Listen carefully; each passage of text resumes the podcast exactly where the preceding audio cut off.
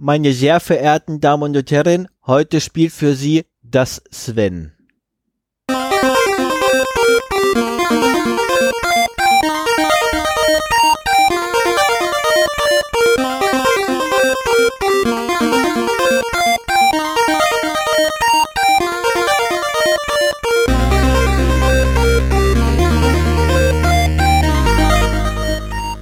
Zero Day, der Podcast für Informationssicherheit und Datenschutz.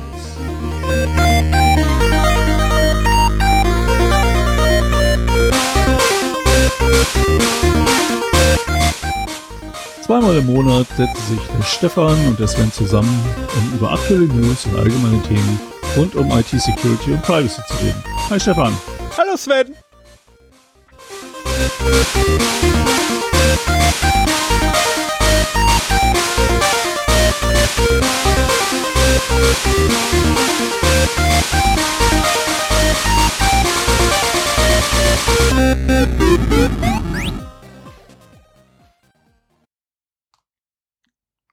Ich habe meinen Kugelschreiber gefunden. Nee, doch nicht. Das ist der neue. Das ist Schönen guten Tag. Wir schreiben, wenn Stefan nicht will, fange ich halt an. Wir nehmen heute auf am 4. Februar und es ist die Folge 75 von unserem nicht mehr ganz so kleinen Podcast. Einen wunderschönen guten Abend, guten Morgen, gute Nacht, je nachdem, wann immer Sie uns hören. Kam jetzt aber spät. Ja, ich weiß, aber das äh, tut mir auch furchtbar leid. Ich musste gerade noch ähm, mein, Pro mein typisches Problem mit Kugelschreibern lösen. Ähm, sprich, die Dinger sind weg. Ich habe ja drei Kugelschreiber gehabt, die ausgepackt waren, die funktionierten, sind echt super. Ich habe noch einen Original verpacken, den will ich nicht anrühren. Und ich bräuchte jetzt eigentlich einen Kugelschreiber. Naja, ich habe immer viel zu viele. Ja, ich habe jetzt zu wenig. Aber die, die gut sind, nämlich die alten aus Metall von unserem, von unserem gemeinsamen Arbeitgeber, die, ja, genau, die. Ich halte gerade einen davon, in die Kamera. Davon herrscht immer Mangel, weil die schreiben echt gut. Ja, die schreiben nicht nur gut, die schreiben auch relativ lange. Und äh, nicht nur das, die liegen auch sehr bequem in der Hand, haben genau das richtige Gewicht, sind aber leider auch teuer, wenn man sich, sich die einzeln nachkaufen will. Ach, kann man die einzeln nachkaufen? Natürlich, die kannst du einzeln kaufen, die Dinger. Ich meine, nur weil da was drauf Keine Ahnung, wo ich sie suchen sollte. Ich suche sie dir raus morgen. Nee, ich habe noch welche. Ich meine, ich bin jetzt seit zwei Jahren nicht mehr in der Firma, aber ich habe immer noch genug von, von den Kugelschreibern. Das, äh, ja, ich habe so das ja, typische gesagt, Problem. Die waren gut, da brauchte man ein paar von. Ja, und ich habe so das typische Problem. Ne? Man, also ich bin irgendwann mal rausmarschiert aus dem Unternehmen. Also nein, ich arbeite da noch. Aber ähm, aus den Hallen dort und habe mir 200 Kugelschreiber mitgenommen. Die haben eine Woche gehalten, dann waren keine mehr da. Ja. Das ist, äh, also die sind diese, ja auch zum Verschenken gedacht, ne? Ja, das ja genau das ist ja auch damit passiert. Ne? Ich meine, die Dinger sind als Segen und Fluch gleichermaßen. Und dann siehst, dann stand ich selber an meinem Schreibtisch, wollte einen Kugelschreiber haben und hatte keinen. Und alle um mich rum hatten meine Kugelschreiber.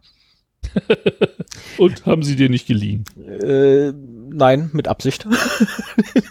die hatten alle Panik, dass dasselbe mit denen passiert. Was mir ja, passiert ist. Es ist so, so ein typisches Ding, dass man auch, äh, ohne das zu wollen, einfach einsteckt oder so. Ich habe ich hab deswegen auch schon lange keine teuren Schreibgeräte mehr, weil ich genau weiß, dass ich die irgendwo liegen lasse. Ich habe auf die Art schon, schon Messer, Feuerzeuge und Kugelschreiber verloren und äh, deswegen habe ich da eigentlich nichts Teures mehr. Kann ich verstehen, kann ich völlig nachvollziehen. Ja. Will Aber lass uns doch mal mit der Hausmeisterei anfangen. Genau, fangen wir mal mit der Hausmeisterei an. Achso, ich bin ja dran. Haha. Ach Mensch, heute, heute versetze ich aber alle ein, ein, Einschübe bist nicht ganz bei der Sache, habe ich das Gefühl. Doch, aber ich habe hier gerade Knopf gedrückt und dachte mir so, hey, die kann ich noch schnell an Anfang hinter das Intro schieben, aber na egal, später. Okay, ähm, kommen wir zum ersten Punkt des heutigen Abends. Sehr verehrte Hörerinnen und Hörer, wir erwarten mit Freuden, Ihnen präsentieren zu dürfen, dass es äh, hoffentlich, ich kann es immer noch nicht glauben, eine Hardware-Leihgabe, also tatsächlich nur eine Leihgabe. Wir geben es ja wieder zurück.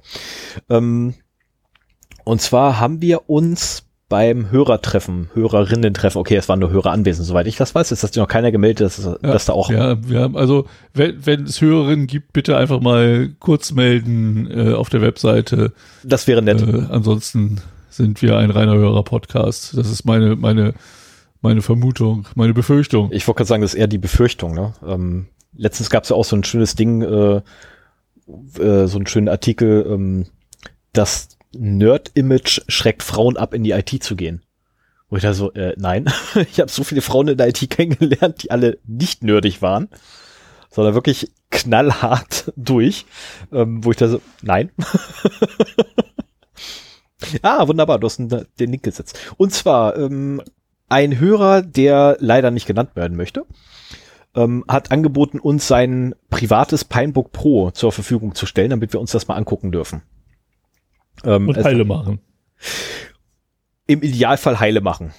Na, also äh, er hat sich das Ding gekauft gehabt und hatte Spaß, bis es dann nicht mehr anging. Jetzt geht das Ding nicht mehr an. Ähm, der Support bei Pine 64 ist so ein bisschen, naja, aufgrund der Pandemie und auch eigentlich so, weil es halt Community getrieben ist, nicht gerade der beste der Welt. Und äh, ich will, ich will Erzähl doch mal, was ein Pinebook überhaupt ist. Genau, fangen wir lieber so, wie du es mir erzählt hast. Und ein Pine, äh, das Pinebook ist eigentlich ein Open Source Notebook und zwar das Open Source Notebook. Erstens, es ist erschwinglich. Ähm, ich habe den Preis leider nicht mehr im Kopf. Ich weiß, dass das kleine kostet 200 Dollar. Die Dinger fangen, oh. glaube ich, wirklich bei 200 Dollar an. Also sie sind echt erschwinglich. Und ähm, das, oh cool, der Link funktioniert nicht, den mir Sven geschickt hat. Das ist super. Ach, jetzt geht's. Ähm, es besitzt einen ARM-Prozessor, ja, wie man es halt so kennt. Also im Grunde ist es ein Mobiltelefon in Notebook-Wand, aber mit einem angepassten Linux da drauf. Und es ist komplett ein community-betriebenes ähm, Projekt. Angeblich, so mein aktueller Wissensstand, ich werde dann ausprobieren, wie weit das so ist, äh, sind die Dinger komplett modular, so dass man da quasi äh, einzelne Komponenten rausreißen kann, wenn man möchte und durch andere ersetzen könnte. Äh, ähnlich wie das, na, ich habe es letztens habe ich noch gesagt gehabt, als ich mit Sven telefoniert habe, Librem, äh, wie das Librem 5, äh, wo man ja auch alles per Hardware-Keys abschalten kann und auch ähm, einzelne Module nachstecken kann, wenn man möchte, weil es modular aufgebaut ist. So soll das angeblich auch mit dem Notebook sein. Ich werde es dann sehen. Ich lasse mich da überraschen, ob das wirklich so ist. Ähm, von der Ausstattung her ist es echt gut, muss man sagen. Ja, also ich, hm? ich habe es mir gerade aufgerufen, da äh, tatsächlich 199 Euro, äh, Dollar. Ne? Ich meine, gut, das ist halt amerikanischer Preis, da kommen dann noch Steuern drauf und so weiter. Ja, aber, aber du bist vielleicht, was ich bei 250, also maximal bist du bei 250 Euro, gehe ich jetzt mal von aus. Mit Wenn das dann ein vernünftiges Notebook ist, ist das sehr günstig, ja. ja. Und es sieht schick aus, also. Richtig, ne, also das ist ähm, vor allem das Schöne ist, es ist, wenn ich das richtig im Kopf hatte, ah, oh, verflucht, mir hat das mal einer an die Kamera gehalten. Äh, wenn ich das richtig gesehen hatte, ist es ungefähr genauso dünn wie mein ähm, Notebook, was ich mit Hilfe unserer Community repariert bekommen habe. Ähm, ach ja, stimmt, du kannst einblenden. Ja, nee, das meinte ich jetzt eigentlich weniger, aber ja, das ist ungefähr. Ähm, und das ist halt ein ARM64-Prozessor drauf ich bin halt echt ein bisschen, ja, ein bisschen wild drauf, das Ding auszuprobieren, mit rumzuspielen und dann hinterher meine Erfahrung mal äh, Kunst zu tun. Ähm, weil ich hatte dann, wenn es denn da ist und auch funktioniert, äh, oder wir es zum Laufen kriegen, hatte ich tatsächlich vor, das Ding äh, zwei, drei Tage komplett dauerhaft zu nutzen als Ersatz für meinen normalen Rechner. Ähm, ich bin gespannt. Ich bin da ja, echt gespannt. Ich auch. Also ich bin allerdings am überlegen, äh, ob ich dann vorher einen neuen eMMC kaufe, weil,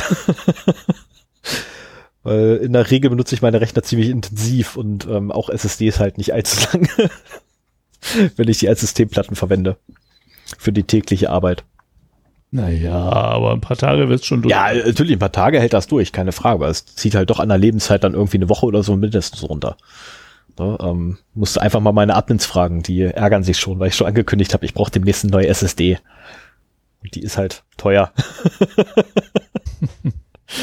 ähm, jedenfalls recht vielen Dank ähm, für diese Leihgabe. Ähm, wir werden uns das beide angucken. Also wir werden das äh, so machen, dass ich das an Sven vorbeibringe und Sven dann noch mal ein paar Tage mit rumspielen kann, weil äh, Sven aktuell nicht die Zeit und Muße hat, da irgendwie großartig ähm, investigativen Zeit äh, reinfließen zu lassen, um irgendwelche Fehler zu suchen ähm, und Labortätigkeiten nachzugehen mit dem Ding. Ich wiederum könnte das durchaus. Ich bin auch nicht der Richtige für ein Linux-Notebook, muss man dazu sagen. Da ist, das ist bei Stefan besser aufgehoben. Ich kann zwar ein bisschen Linux, aber der, der Stefan kann da mehr. Wir werden sehen, was das Ding kann. Ich bin auf jeden Fall mehr als gespannt. Ähm, der zweite Punkt, den wir heute noch haben, äh, wir müssen uns mal wieder bedanken, weil wir haben schon wieder Geld gekriegt. Und zwar in diesem Falle waren es 20 Euro, was ich auch immer noch viel finde. Äh, und zwar für unsere Wishliste. Also ich, ich weiß, wir haben, wir pflegen beide äh, einzeln voneinander mit Sicherheit eine Wishlist.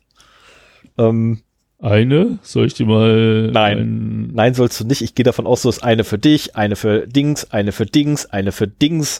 Ich habe thematisch sortierte Wishlists. Noch besser. Oh Mann. Für jedem Hobby eine. Oh mein. Nee, habe ich nicht. Ich habe tatsächlich zwei Wishlists und das war's, nämlich eine für mich privat und eine für den Podcast. Man mag es nicht glauben. ähm, äh, ja, vielen Dank für diese 20 Euro, finde ich super. Ähm, also ich finde es immer wieder umwerfend, dass da überhaupt Geld kommt. Bin ich immer wieder hellauf von begeistert. Ähm, die 100 Euro, die gekommen sind, äh, hatte ich beim letzten Mal, glaube ich, schon erwähnt gehabt, ne, fürs Essen mit unseren Frauen. Auch das wird noch gemacht, aber erstmal muss die Pandemie ja, vorbei. Da weiß ich auch schon, wo wir hingehen. Ja, ich auch. Sobald das, sobald das wieder möglich ist. Ja, ich dachte, also ich dachte, ähm, wir machen dann so ein gemeinsames Event draus und gehen gemeinsam ja, ja. mit mit den Frauen in den Laden. Also ich dachte jetzt so in den Laden bei mir um die Ecke. Ja, ja, genau. Okay, wunderbar. Da war, ich zwar, da war ich jetzt mit bei denen auch schon einmal, aber da können wir gerne mal zu viert hingehen. Müssen wir nur zusehen, dass wir die Kinder äh, weggedrückt bekommen. Das ist nicht das Problem. Also, äh, ich hab da Großeltern am Start, die sind da mit Sicherheit ganz okay. mit drauf. nicht. Also, ähm, klären wir nachher. Genau. Aber erstmal muss ja die Pandemie vorbei sein. Ne? Genau. Weil steht ja auch drin im Verwendungszweck nach der Pandemie. Ähm, so, und dann ist mir durch zu, also wirklich nur durch rein Zufall aufgefallen beim, beim Durchscrollen bei Twitter, äh, weil ich was gesucht hatte, dass wir mal angesprochen wurden, ob wir auch SEPA haben. Und nein, aktuell haben wir ja kein SEPA, weil wir keinen Anwendungsfall dafür gesehen haben, hatten und auch eigentlich so noch nicht sehen. Ähm, sollte das gewünscht sein, äh, ist das nicht das Problem, kann man alles einrichten. Ähm, da würde ich allerdings, bevor ich jetzt irgendwelchen großen Aufriss betreibe, da äh, ein Konto extra für den Podcast anzulegen, weil es ja dann auch mit steuerlichen Sachen zu tun hat, ähm, würde ich ganz gerne vorher noch wissen, ob sich das überhaupt lohnt. Also von daher, wenn ihr irgendwie Zahlungsmethoden vermisst oder haben möchtet, wie ihr uns unterstützen könnt, wenn ihr das überhaupt wollt, äh, dann bitte einfach mal, was ich bei Twitter eine Nachricht dalassen, bei Facebook, bei äh, oder einfach bei PayPal mal einen Cent überweisen und da drunter schreiben, was ihr haben wollt. Whatever. Ähm, den Cent könnt ihr auch gerne wieder zurückhaben, das ist nicht das Problem. Also, ne, wenn ihr uns einen Cent schickt mit, ne, ich will aber lieber so zahlen, dann kriegt ihr den Cent auch wieder zurück, das ist nicht das Problem. Ähm, und äh, wer war denn das? War das Holgi? Ähm, lieber habe ich viele kleine Spenden als eine große? Oder wer, wer hat denn das gesagt gehabt? Da war doch auch ja irgendeiner von den großen Podcastern, der sich. Ja, ja, ja, ja. Ich glaube, das äh, ist auch, äh, das, das hört man viel, auch von Tim Pritloff oder von der Lage der Nation, weil damit auch sichergestellt ist, dass es nicht so auf einmal wegbricht, ne? Und du dich halt auch nicht von einer einzigen Person oder Organisation abhängig machst damit. Richtig, und bei uns ist halt schön. Community hast du dich finanziell unterstützt. Aber Leute, wir machen das ja als Hobby. Ähm, da wollte ich gerade drauf hinaus. Es ist, also wir freuen uns über jede Mail und jeden Kommentar auf unserer Webseite, genauso wie über Geld. Ähm, wir, wir brauchen kein Geld, um den Podcast zu betreiben. Wir machen es sowieso. Und äh, ihr könnt uns gerne was zukommen lassen. Ja, wir freuen uns darauf und wir verwenden das auch nur für Podcast-Zwecke, irgendwie Hardware oder irgendwelche Dienste, die wir da benötigen. Aber es ist echt nicht nötig und äh, wenn ihr Bock habt, schreibt uns eine Mail, gebt uns einen Kommentar auf der Webseite, gebt uns fünf Sternchen bei iTunes. Äh, das das äh, klappt genauso gut. Also es ist, es ist unser Hobby, Geld ist echt nicht nötig. Aber ich Dachte ich schon, dass Geld nicht nötig ist. Ja, sagtest du bereits. Obwohl wir uns drüber freuen. Ich wollte gerade sagen, wir freuen uns echt, also wir freuen uns ja wirklich jedes Mal tierisch da ein ab bei. Ähm, ich glaube, ich feiere das viel mehr als Sven, äh, weil ich das immer als erstes sehe. Und äh, es ist aber wirklich so, ich, ich ähm, also gerade bei PayPal ist so, ich krieg eine E-Mail, ich krieg eine Kurzbeteiligung dazu. Und wenn ich gerade unterwegs bin, eine Kurzbeteiligung kriege, dann so, bumm, sie haben eine Zahlung erhalten. Ich so, hä? Bin ich erstmal verwirrt dass ich überhaupt so sag so, hä? Wie ich habe eine Zahlung halt normalerweise bezahle ich immer nur PayPal. Nicht mit dem Account, mit einem anderen. Ähm, Und dann komme ich nach Hause, lese die E-Mails und da freue ich mir immer totalen Keks ab. Ja. Ähm, vor allem, weil die Kommentare halt dazu oder beziehungsweise die Betreffszeile dazu immer ganz lieb und nett ist. Ähm, freut echt sehr, also muss ich echt sagen, finde ich, finde ich gut. Ähm, äh, und ja, natürlich, also wir wurden ja mal gefragt, ob wir das irgendwie professionalisieren möchten, ähm, beziehungsweise neben, also monetär professionalisieren möchten, wo ich auch sage, ähm, ja, natürlich wäre es schön, irgendwie von so einem Hobby leben zu können. Das Problem dabei ist nur, dann hat man kein Hobby mehr. Eben. Und das ist, das und das ist genau der Grund, warum ich das auch nicht irgendwie ähm, als Einnahmequelle für mein Privatleben haben möchte. Wenn dein Lebensunterhalt davon abhängt, dass du diesen Podcast hier machst, dann richtest du dich irgendwann danach, was äh, die, die Hörer gerne hören möchten und fängst an, irgendwelche Clickbait-Titel äh, zu benutzen, die dann im Podcatcher auftauchen und so weiter. Ich finde, bei, bei YouTube sieht man ganz gut, was daraus wird, ähm, wenn halt monetarisiert wird. Und äh, ich würde noch nicht mal, wenn wir einfach Werbung einblenden könnten, würde ich das machen wollen äh, lieber so und als Hobby lassen. Ja, genau das. Also wenn ihr irgendwie zufälligerweise, was ich 20 Cent oder so überhaupt, ja, okay, ähm, aber stürzt euch nicht um Unkosten.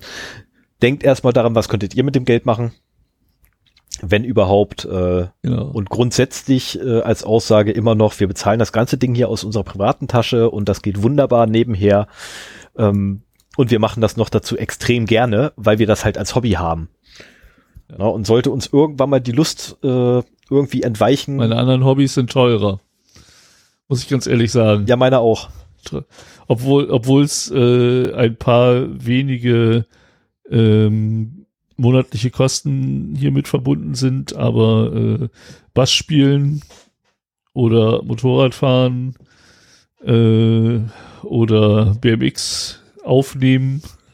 Bist du jetzt aber noch relativ günstig unterwegs? Was? Also da muss ich aber sagen, also langfristig gesehen bist du noch relativ günstig unterwegs.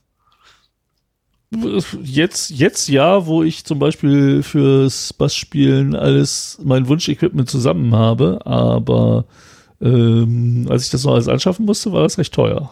Ja, keine Frage. Ich meine, klar, zu Beginn ist jedes Hobby teuer, ne? und wenn es auch nur 10, Euro, äh, 10 Euro sind, nee, wobei bei mir waren es 20 Euro, mit denen ich angefangen habe, ähm, auch das war teuer zu der Zeit, aber mittlerweile werden halt die Spielsachen immer größer.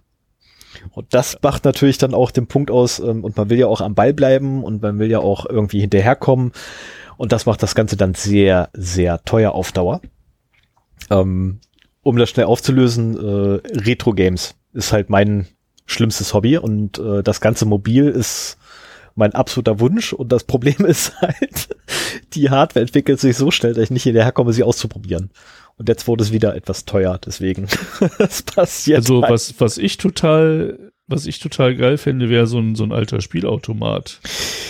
Also ja. schon, ne, also jetzt nicht Geldspielautomat, mhm. sondern halt so eine äh, Konsole, da gibt's ja auch für PC, gibt's da halt die entsprechenden äh, Oberflächen für, dass du halt verschiedenste äh, Spiele denn da drauf laden kannst. Ein Kollege von meiner Frau hatte das äh, davon mal ein paar im Keller stehen. Ja, ich habe da, ich habe da auch. Aber die äh, mobilen Dinger, ich bin halt kein Konsolenspieler, die, mit denen kann ich nichts anfangen. Ja, ich habe einen äh, Bauplan ähm, rumliegen für ein Retrocade, äh, den ich mir mehr oder weniger selber zusammengefreckelt habe. Und da kannst du tatsächlich dann hinterher theoretisch alle Konsolen ähm, in beliebiger spielen, rein theoretisch. Ja, ja. Also das ist äh, inklusive Menüführung und so weiter und so fort, weil ähm, ist halt auf äh, Raspberry Pi Basis mit einem RetroPie als Unterbau ähm, und mit dem Raspberry Pi 4 wäre das sogar echt brauchst, geil. Das Problem du brauchst ist, nur einen großen, du brauchst nur ein großes Display, diese diese äh, Knöpfe und so ein so ein Metall-Joystick und das Ganze in eine große Holzkiste einbauen. Aber das ist das, was ich meine, diese mannshohen Dinger. Ja, ja, genau, so einen richtigen Arcade-Automaten. Ne? Ja, also ja, genau. Genau. Und ich rede auch davon, so einen richtigen Arcade-Automaten zu haben und dann brauchst du kein großes Display, sondern brauchst vorne eine Glasscheibe, die gewölbt ist, damit du ne, den Prisma-Effekt hast von damals. Weil du hast ja damals mhm. hast ja reingeguckt. Ne? Du hast ja in der Regel nicht gerade ausgeguckt, sondern so schräg nach unten. Und ähm, unten drunter äh, war immer so, so ein kleiner Fernseher. da drüber haben sie Prisma gepackt gehabt und dann ist so quasi, nee, eine Prisma oder Linse, ich verwechsel die immer. Ah, verdammt, welches, welches, welches macht größer? Linse macht, glaube ich, größer. Ich hab keine Ahnung, eine Lupe. Ja, also letztendlich eine überdimensionale Lupe. Und da hast du quasi dann auf, die, auf diesem Mini-Bildschirm geguckt. das ist eigentlich echt eine total coole Technik damals gewesen. Ähm, und dann war das Ding auf einmal so einen halben Meter mal halben Meter, das Bild. Total geil. Und das Original war irgendwie so 25 mal 25 oder so. so mint, winzig. Äh, Finger dicke Pixel. Genau, 240p Auflösung. Ne, war schon echt cool. Ja, das ist so, aber da, auch das wird halt sehr schnell sehr teuer. Ne, das ist das Problem dabei. Ja, solange du dich im Bereich Retropile bewegst, ist, geht es eigentlich noch, muss ich sagen. Aber egal, wir wollen hier, das ist ja genau das, was ich nicht möchte, hier rumheulen, wie teuer unsere Hobbys sind und dass wir Geld brauchen, sondern im Gegenteil, äh, wir brauchen keins. Macht euch da keinen Stress mit. Soll ich mal weitermachen? Ja, bitte, mach weiter. Du hast ja auch noch zwei. Ja, ich habe noch äh, zwei, zwei Punkte für die Hausmeisterei. Einen aus aktuellem Anlass. Ähm, ich bin jetzt schon öfter gefragt worden. Also ich glaube, du hast, hast da auch nachher noch was in den News zu. Äh, WhatsApp äh, hat ein bisschen rumgezickt, weshalb Telegram und Signal äh, extrem gepusht worden sind und von vielen Seiten kamen halt so die Fragen, was will man denn wohl nun, äh, Telegram oder Signal? Äh, ich habe da einen Hörtipp oder einen Gucktipp, nämlich den äh, CT-Uplink 36.2. Da geht es um genau das, die Sicherheitsabrechnung WhatsApp, Telegram, Signal. Und um das Ganze kurz zusammenzufassen, meiner Meinung nach, ähm, wenn man von WhatsApp weg möchte, was äh, die Hörer, dieses, die längeren Hörer langjährigen Hörer dieses Podcasts wissen, dass ich das mal versucht habe und kläglich gescheitert bin. Ähm, aber vielleicht ist ja jetzt der Zeitgeist das richtig, um, um das zu tun. Und man sich fragt, nehme ich Telegram oder nehme ich Signal? Wäre meine Empfehlung auf jeden Fall äh, Signal zu nehmen. Das hat äh, im Prinzip zwei Gründe. Signal ist äh, komplett äh, verschlüsselt und zwar mit einem sehr guten Verschlüsselungsalgorithmus, der mittlerweile auch äh, von WhatsApp ja übernommen worden ist, weil er eben so gut ist, ist Ende zu Ende verschlüsselt. Äh, leider ist man da, glaube ich, immer noch an die Telefonnummer gebunden, aber auch äh, das Hochladen der Telefonnummern des Telefonbuchs ist halt sehr daten sparsam angelegt. Also es werden, wird nicht das ganze Telefonbuch hochgeladen, es werden quasi nur Hashes der Telefonnummern hochgeladen, damit man halt mitbekommt, wenn jemand anders um ein Telefonbuch da. Also die machen schon einiges richtig da. Ähm, Telegram wiederum ist komplett unverschlüsselt, es sei denn, man strebt extra einen verschlüsselten Kanal an, aber das geht halt auch nur one-on-one. -on -one. Also sobald man einen Gruppenchat hat, ist der auf jeden Fall unverschlüsselt. Und sie speichern halt auch jegliche Kommunikation auf ihren Servern. Das sieht man halt daran, dass so, das ist eigentlich so ein, so ein Bequemlichkeitsfeature, ne? Hast ein neues Handy, meldest dich da wieder mit deinem Telegram-Account an und hast sofort alle Daten wieder da. Wenn du das mit Signal machst, hast du die alten Daten halt nicht mehr dort verfügbar. Das ist halt ein Sicherheitsfeature. Ähm, jetzt denken sich halt viele, naja, was soll's, unverschlüsselt, dann ist das halt so, aber die Daten liegen halt wirklich unverschlüsselt auf dem Server, so dass halt da auch Signal drankommt. Und wir werden auch später noch äh, vom Parler Leak hören. Eigentlich hätte ich das mal so als Überleitung machen können. Ähm, wenn irgendwann mal Telegram gehackt wird und die Hörer unseres Podcasts wissen, dass das sehr häufig passiert, dann würden plötzlich sämtliche Informationen frei zur Verfügung sein, die äh, ja auf den Servern waren. Und ich mache das jetzt wirklich so, dass ich direkt in die Datenverluste gehe, weil äh, da haben wir nämlich genau diesen Fall gehabt. Äh, das andere mache ich dann bei Fun and Other Things. Und zwar gibt es ja das soziale Netzwerk Parler. Das ist so ein bisschen auch die, die Schmuddelecke äh, des Internets, zumindest äh, aus meiner Perspektive, wo sich dann halt viele aus der sehr rechten Ecke getroffen haben, äh, weil sie auf anderen äh, Plattformen zu viel Gegenwind bekommen haben. Und auch hier war es der Fall, dass halt die Daten unverschlüsselt auf dieser Plattform vorlagen und sie sind gehackt worden. Ähm, mittlerweile sind sämtliche Inhalte dieser Plattform öffentlich geworden, inklusive derjenigen, die noch von der Kapital, vor der Kapitolstürmung äh, da halt an Unterhaltungen waren. Und das liegt halt jetzt alles öffentlich. Und das muss man halt im Fall von einem Telegram sich halt auch überlegen, wenn vielleicht der eine Chat, den du jetzt gerade mit einem Freund machst, jetzt nicht großartig ein Geheimnis ist. Aber wenn meinetwegen die jahrelangen Kommunikation mit allen deinen Kontakten plötzlich öffentlich wird, dann ist das schon sehr unangenehm, wenn die Daten nicht verschlüsselt sind. Mhm. Und äh, bei Parler ist das halt passiert und das sind 70 Terabyte an Daten. Das ist eine riesengroße Menge. Und äh, aus eigener Erfahrung kann ich sagen, es ist gar nicht so einfach, mit so einer Riesenmenge Daten klarzukommen. Ähm, ich habe schon bei deutlich kleineren Probleme gehabt. Ähm, aber diese Daten sind halt jetzt veröffentlicht worden. In den Link in den Shownotes findet ihr Anweisungen, ja, wo ihr sie bekommen könnt von der Originalseite, die die geleakt hat.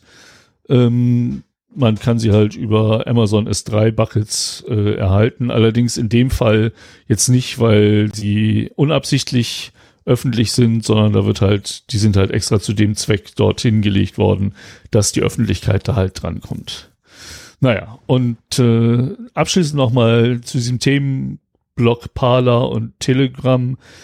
Für mich sind beide so, so ein bisschen die Schmuddelecke des Internets. Telegram auch, weil das mittlerweile extrem viele Chats hat, Gruppenchats hat, wo Drogen verkauft werden, wo äh, illegale di digitale Inhalte verkauft werden. Ähm, ja, wo man auch an die User-Pass-Listen zum Beispiel rankäme, wenn man die richtigen Gruppen kennt, äh, die ich in dem Credential Stuffing, in der Credential Stuffing Folge äh, davon erzählt habe und äh, sehr viele illegale Inhalte da drin sind, was mir bei Signal nicht bekannt ist, weil da eben auch die Gruppen nicht so groß werden können. Ja, also, wenn ihr denkt, so, auch unverschlüsselt ist ja nicht so schlimm, was habe ich denn schon zu verbergen? Denkt dran, ihr macht das jahrelang und wenn dann alles wirklich öffentlich wird, inklusive, was weiß ich, die Kommunikation mit eurer Ex-Freundin oder äh, andere Sachen, dann ist das schon extrem unangenehm und äh, das möchte man eigentlich nicht erleben. Auch ja, dann machen wir mal weiter. Auch bei zukünftigen Arbeitgebern ist es übrigens äh, oder wird das immer beliebter, mal ähm, in die sozialen Medien vorbeizugucken, um mal zu gucken, ob man da was findet. Ähm, ist mir letztens wieder untergekommen. Da ich doch bitte in ein Bewerbungsportal... Ja, wobei, das sind dann äh, ja noch Informationen, die bewusst... Ja, also natürlich, die, die gibst du bewusst an, ne? keine Frage. Ja. Aber äh, also wenn ich, also ich wurde dann nach Twitter gefragt, ich wurde nach Facebook gefragt, etc. wenn ich dann überlege so, also ich kann dir heute nicht mehr sagen, weil ich vor zehn Jahren mal im Internet veröffentlicht habe. Ja. Na, und wenn wir jetzt davon ausgehen, dass ich das Ganze in zehn Jahren, in zehn Jahren wird das wahrscheinlich noch krasser sein, ähm, da werden sie wahrscheinlich einfach nochmal einen Namen eingeben und dann spuckt ihm einfach deren System alles aus, was ich jemals irgendwo gemacht habe. Davon gehe ich mal aus, dass es irgendwann kommen wird. Und äh, also ich würde das nicht gut finden, wenn das dann alles so in Klartext ist. Vor allem nicht, wenn ich es irgendwie, naja, so ein Kapitol gestürmt hätte oder versucht hätte, in den Reichstag einzudringen und ja. mich von drei Polizisten Aber jetzt stell dir mal vor, lasse. Wir haben ja schon äh, von der Datenbank berichtet äh, mit gescrapten biometrischen Bildern aus dem Internet. Ja. Ne? Also wo quasi mit dem Foto nach der Person im Internet gesucht werden konnte, was halt primär mhm. Ermittlungsbehörden zur Verfügung gestellt worden ist. Wenn sowas jetzt auch noch mit geleakten Social-Media-Daten verknüpft wird, so dass man halt nicht nur herausfindet, wer ist das denn, sondern auch, äh, was hat er denn geteilt? Ich meine, einerseits sind da ja natürlich die Links hinterlegt, wo das gescrapt worden ist. Also wenn man den jetzt anhand seines Facebook-Profilfotos erkennen könnte, dann würde man halt auch das Profil kennen. Aber wenn dann auch noch die ganzen geleakten Parler-Daten dahinter sind mit äh, Informationen über private Chats und so weiter, ähm, und das potenziellen Arbeitgebern zur Verfügung gestellt wird. Da gibt es garantiert Leute, die sich dafür interessieren würden und da so ein, so ein Account sich kaufen würden. Ja. Und ich glaube, man macht also, keine Freunde darauf, wenn man dann irgendwie ähm, so Sachen rauskommt wie, äh, was ich ja, Genspritzen, Genozid oder so. Ne, so ganz tolle Beiträge, die da einige Leute veröffentlichen. Also jetzt nicht bei Parler, sondern bei ähm, Telegram machen die das und äh, bei Telegram hat noch so ein tolles Feature. Man kann Telegram übrigens äh, übers Internet einfach so eingucken. Wenn du weißt, wen du suchst, kannst du dem wunderbar einfach mal hinterherlaufen. Ach. Ja. Okay. Habe ich jetzt gerade mal gemacht bei einem, wo ich halt äh, weiß, dass der da aktiv ist und finde da tatsächlich so ein Ding durch ein bisschen Scrollen, Genspritzen Genozid. Taucht da mitten dickfett auf bei ihm. Also, mm, okay. Ohne Worte. Okay, das musst du mir nach der Sendung nochmal genauer erklären, was du da gemeint hast. Ja, also das So, ich mach mal weiter. ist Fake News wie immer. Es ist, es ist halt, äh, äh, das sind dann die Spinner. Am gleichen Tag, am gleichen Tag wie die Veröffentlichung der Parler-Daten, äh, ist auch eine Datenbank mit 77 Millionen Nitro-PDF-Usern geleakt worden. Habe ich das eigentlich in der letzten Sendung schon gesagt? Nee, ne? Irgendwie, ich bin ein bisschen durcheinander gekommen durch unseren veränderten Rhythmus. Ähm, nee, 20.01. Das ist ja auch nicht. neu genug. Also, äh, Nitro PDF ist eine Anwendung, die beim Erstellen, Bearbeiten und Signieren von PDFs und digitalen Dokumenten hilft. Und nach ein, eigenen Angaben haben die über 10.000 Geschäftskunden und rund 1,8 Millionen lizenzierte Benutzer.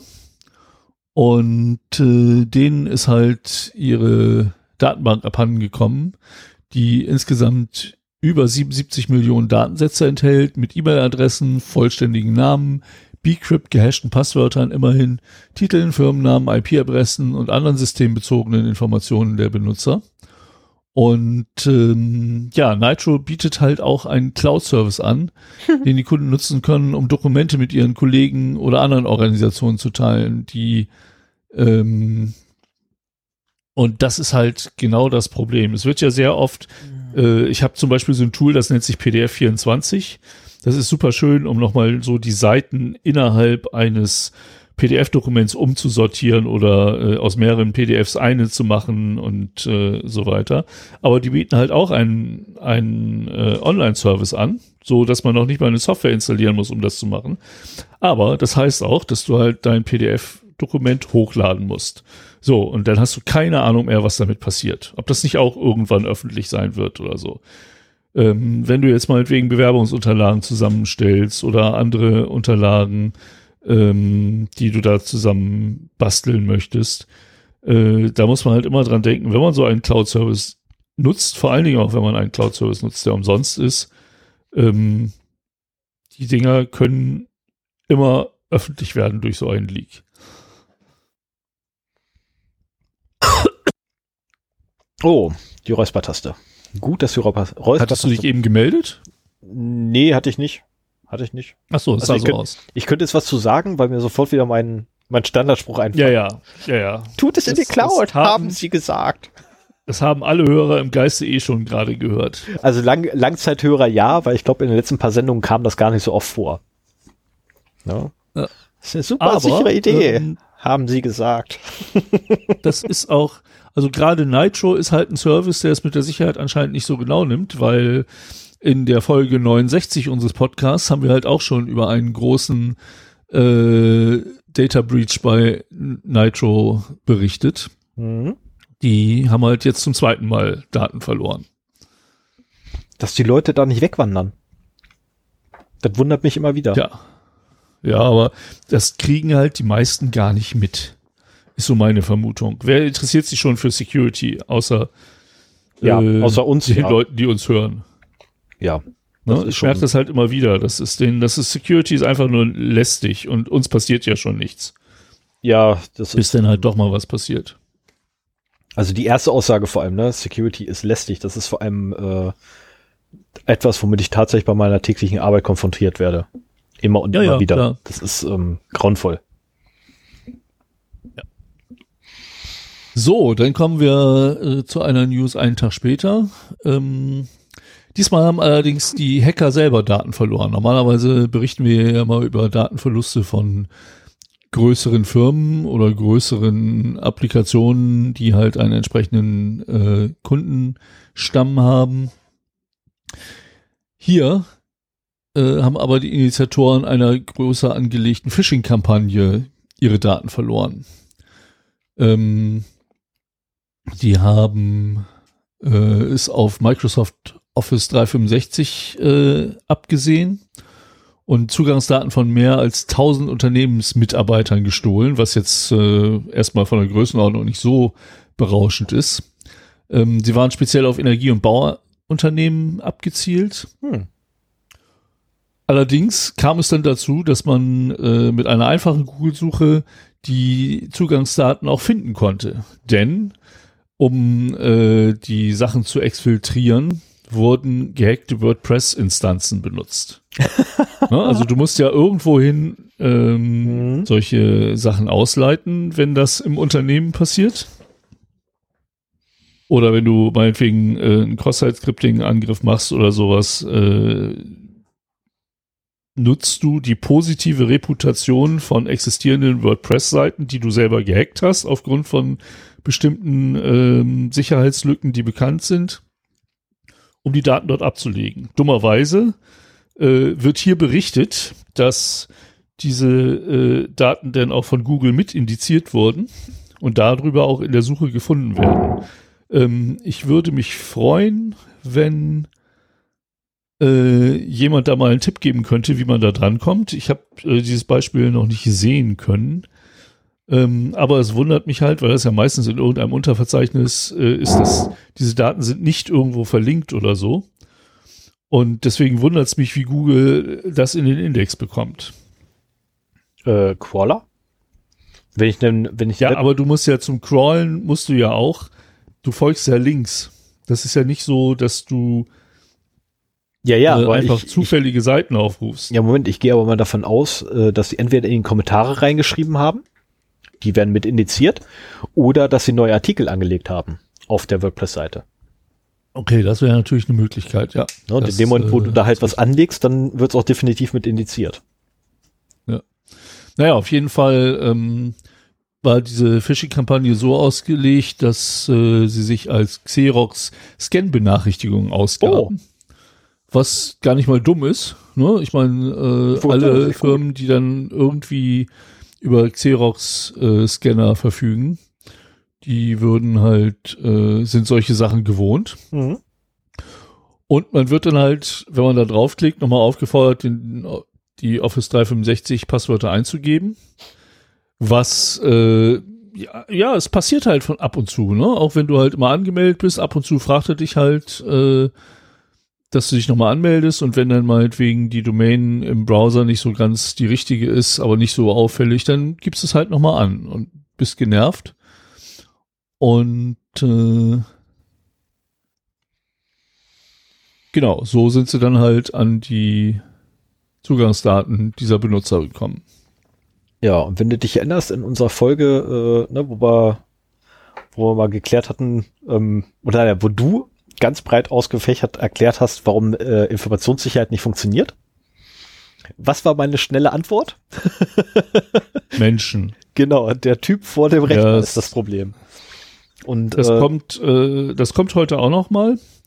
Aber ähm, ja, es ist, wenn das gut gemacht ist, dann kannst du es den Menschen noch nicht mal so richtig äh, vorwerfen. Es muss nicht mal so gut gemacht worden sein. Oh, es muss nicht einmal so gut gemacht worden sein. Doch, war richtig. Ähm, ich habe letztens mit jemandem gesprochen, der früher im Marketing tätig war. Und äh, mhm. ja, zur Schande dieser Person hat sie halt auch ähm, irreführende Werbung ähm, mit entworfen, wo dann die Nutzer quasi mhm. wohin klicken und na, vermeintlich geht da alles zu und in Wirklichkeit kommt auch noch mehr. Ähm, und da habe ich auch mit den Ohren geschlackert, äh, wie abgebrüht das alles ist. Ne, weil ja, ähm, da wurde jeder hm?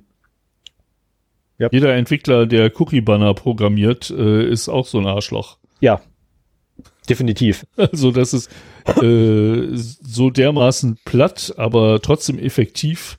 Ja. Ähm, selbst jemand wie ich, der sehr darauf achtet, da eben nicht so viel Preis zu geben, irgendwann habe ich es auch schon gehabt, so von wie, ach, ich will jetzt die Seite sehen, geh weg hier. Und dann hast du halt zugestimmt. Ja, ich habe es letztens übrigens auch so eine fiese Nummer gesehen gehabt. Ähm, da waren äh, alle akzeptieren oder Einstellungen. Drückst du Einstellungen, dann haben sie natürlich eine Vorauswahl für dich getroffen.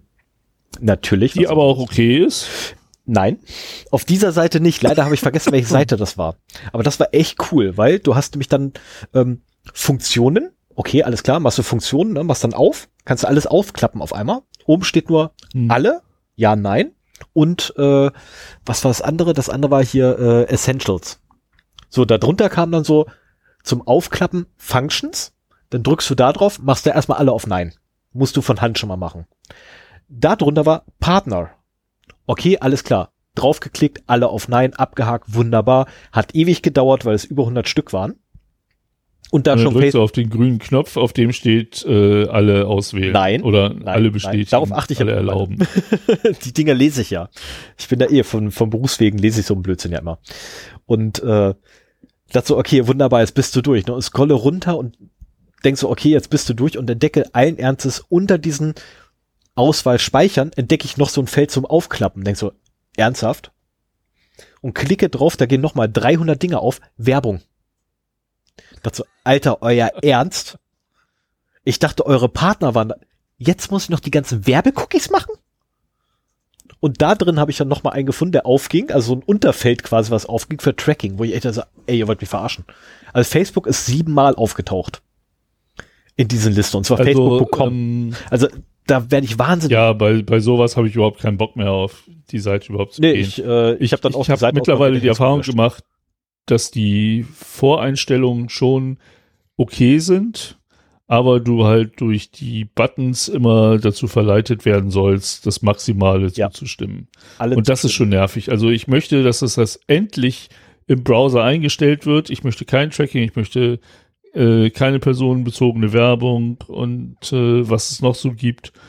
Und dann teilt der Browser das beim Aufruf der Seite mit und die hat sich da gefälligst dran zu halten. Punkt. Das wäre schön, ja. Du weißt ja genauso wenig, wenn du diese Banner wegklickst, ob die sich dann wirklich dran halten.